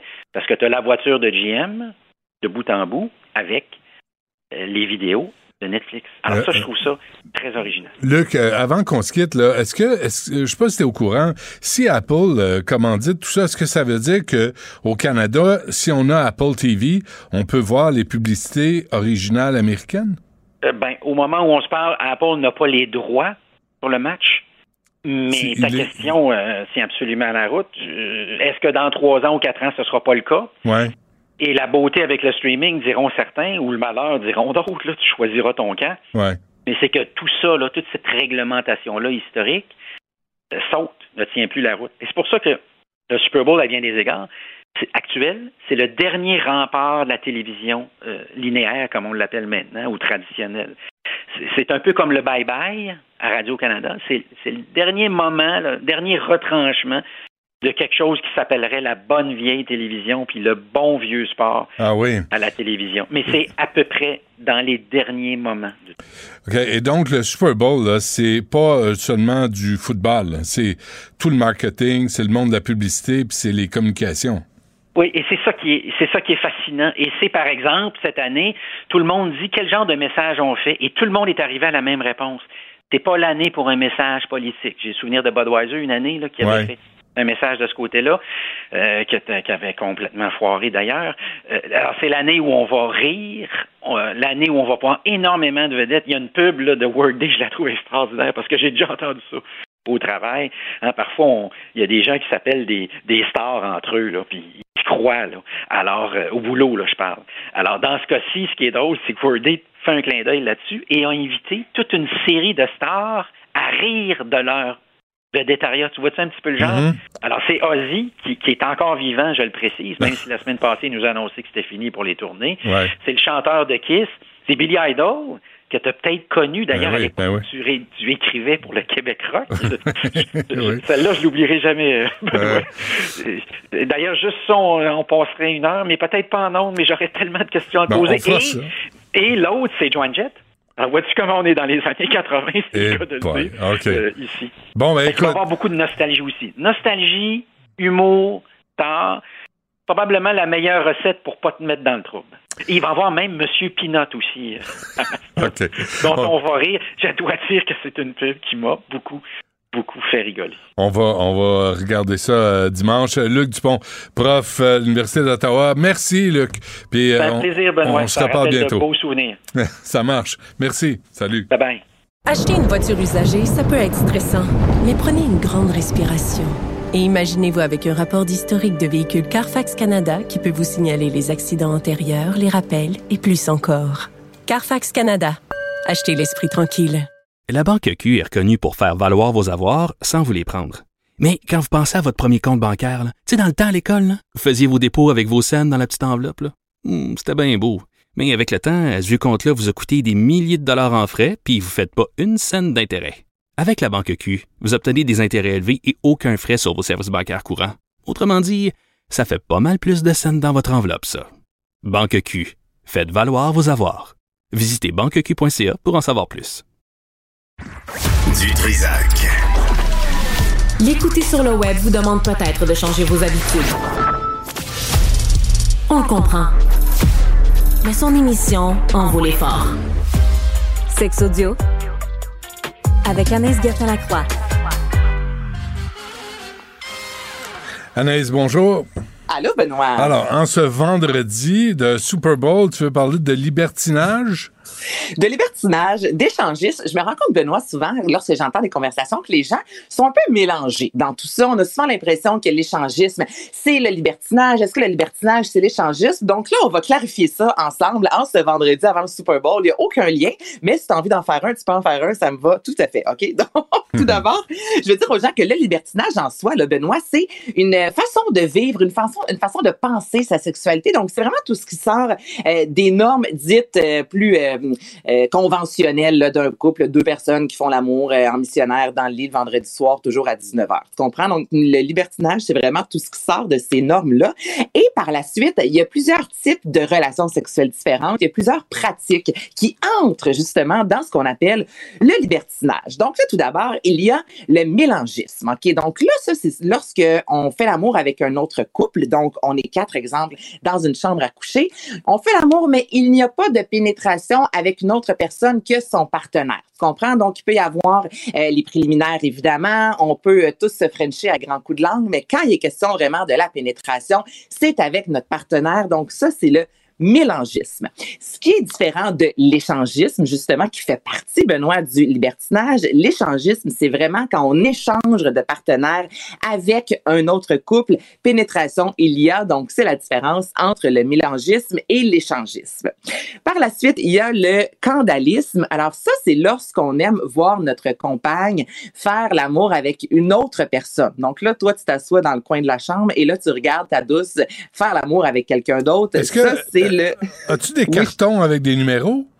Tu sais, comme les juges, là, pour les plongeons. 6.8 puis 7.4. ben écoute, rendu là, tu peux faire ce que tu veux hein, dans ah, le personnage. Si ça tente de noter, c'est bon. tu peux noter. ça, ça s'appelle comment? Le candalisme. Le candalisme. Candolisme. Candolisme. Candolisme. Okay. Candolisme, donc, c'est ça. Lorsqu'on aime regarder notre conjoint mm. avoir des rapports sexuels avec quelqu'un d'autre. Il y a le triolisme, qui est le fameux trip à trois, qui est quand même connu. Donc, c'est un couple qui va avoir des relations sexuelles avec une autre personne. Le voyeurisme, Benoît, l'exhibitionnisme rentre aussi dans le libertinage. Donc, c'est soit aimer voir des gens faire l'amour ou aimer que les gens nous voient lorsqu'on est dans rapport sexuel. Et sinon, il y a le côte à côtisme qui rentre aussi dans le libertinage. Alors là, c'est lorsque tu fais l'amour avec ton conjoint, mais tu te retrouves dans le même lit qu'un autre couple qui font l'amour ensemble dans la même pièce. Mais ça, c'est pas du mélangisme?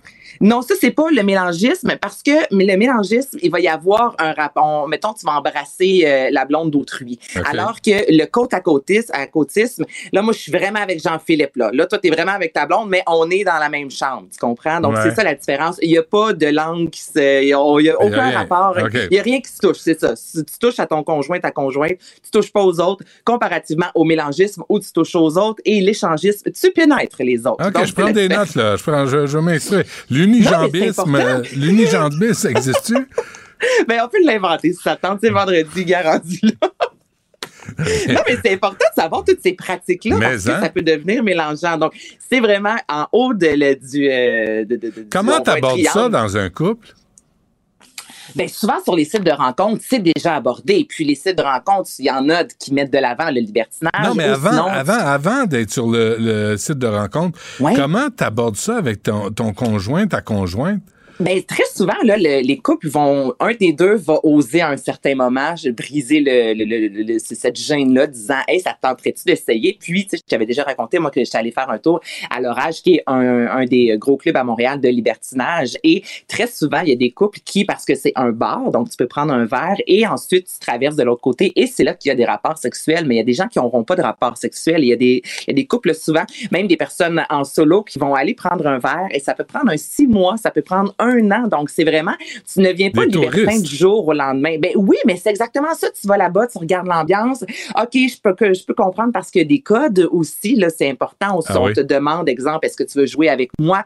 Tu dis oui, tu dis non. Tu sais, c'est pas, euh, moi, je te pogne, je t'amène dans la salle de bain. Là. Tu sais, c'est vraiment ça. Ah, c'est pas avec, un maillet euh, comme dans Les Hommes de ça, Le consentement, là, est ultra. Je pense que c'est eux qui ont inventé le consentement, là, Benoît. Là. Moi, la fois que je suis allée, là, j'étais eh, agréablement surprise à quel point tout ça se fait dans le respect. Donc, les couples vont commencer souvent en jaser à la maison. Par la suite, vont aller justement dans un endroit comme ça, voir est-ce que ça me plaît. Et là, souvent, ils vont commencer à regarder ce qui se passe, à regarder des gens avoir des rapports sexuels. On échange un baiser et ça se fait vraiment de fil en aiguille. C'est ultra rare qu'un couple du jour au lendemain commence là, puis euh, passe de la monogamie à soudainement allons-y euh, côte à côte. Exactement. Donc, c'est, euh, c'est un. Euh, euh, ben, c'est ça. Tu t'apprends tranquillement. Voilà. J'ai step by step l'expression anglophone, mais c'est ça. Chaque chose dans son temps. Ouais, c'était pas une chanson des Black Boys, ça? Ça, c'est les New Kids on the Block. Les New Kids on the Block sont toutes, sont toutes quétaines à, à, mes oreilles, là. C'est toute la ben, même cochonnerie ben, de Band Boy. Ben, non. Boy Band, ben. en tout cas. OK. Donc, libertinage, unijambisme, tourisme, mélangisme. Du moment que vous avez eu du fun entre adultes consentants, c'est ça qui est important. Exactement. Exactement. Hey, on se laisse là-dessus. Euh, vas-tu regarder le Super Bowl? Non, ben oui, oui, ben moi je suis oui. Le, oh, merci pour la, réponse là. C'est très, très limpide comme réponse. Je suis une, fille de mi-temps. Oui, je, vais regarder la mi-temps, mais le reste, je m'en sac littéralement. Ah, OK, parfait. C'est bon. Tu veux, je te dis, ben, merci. Euh, merci Anaïs euh, pour euh, cette chronique cette semaine. Merci aussi à Charlie Marchand, Charlotte Duquette, à Sybelle Olivier, Florence Lemoureux, Marianne Bessette, à Louis-Antoine Lemire. merci à vous, puis on refait ça lundi dès 11h. Il y a Yasmine qui suit à l'instant. Cube Radio.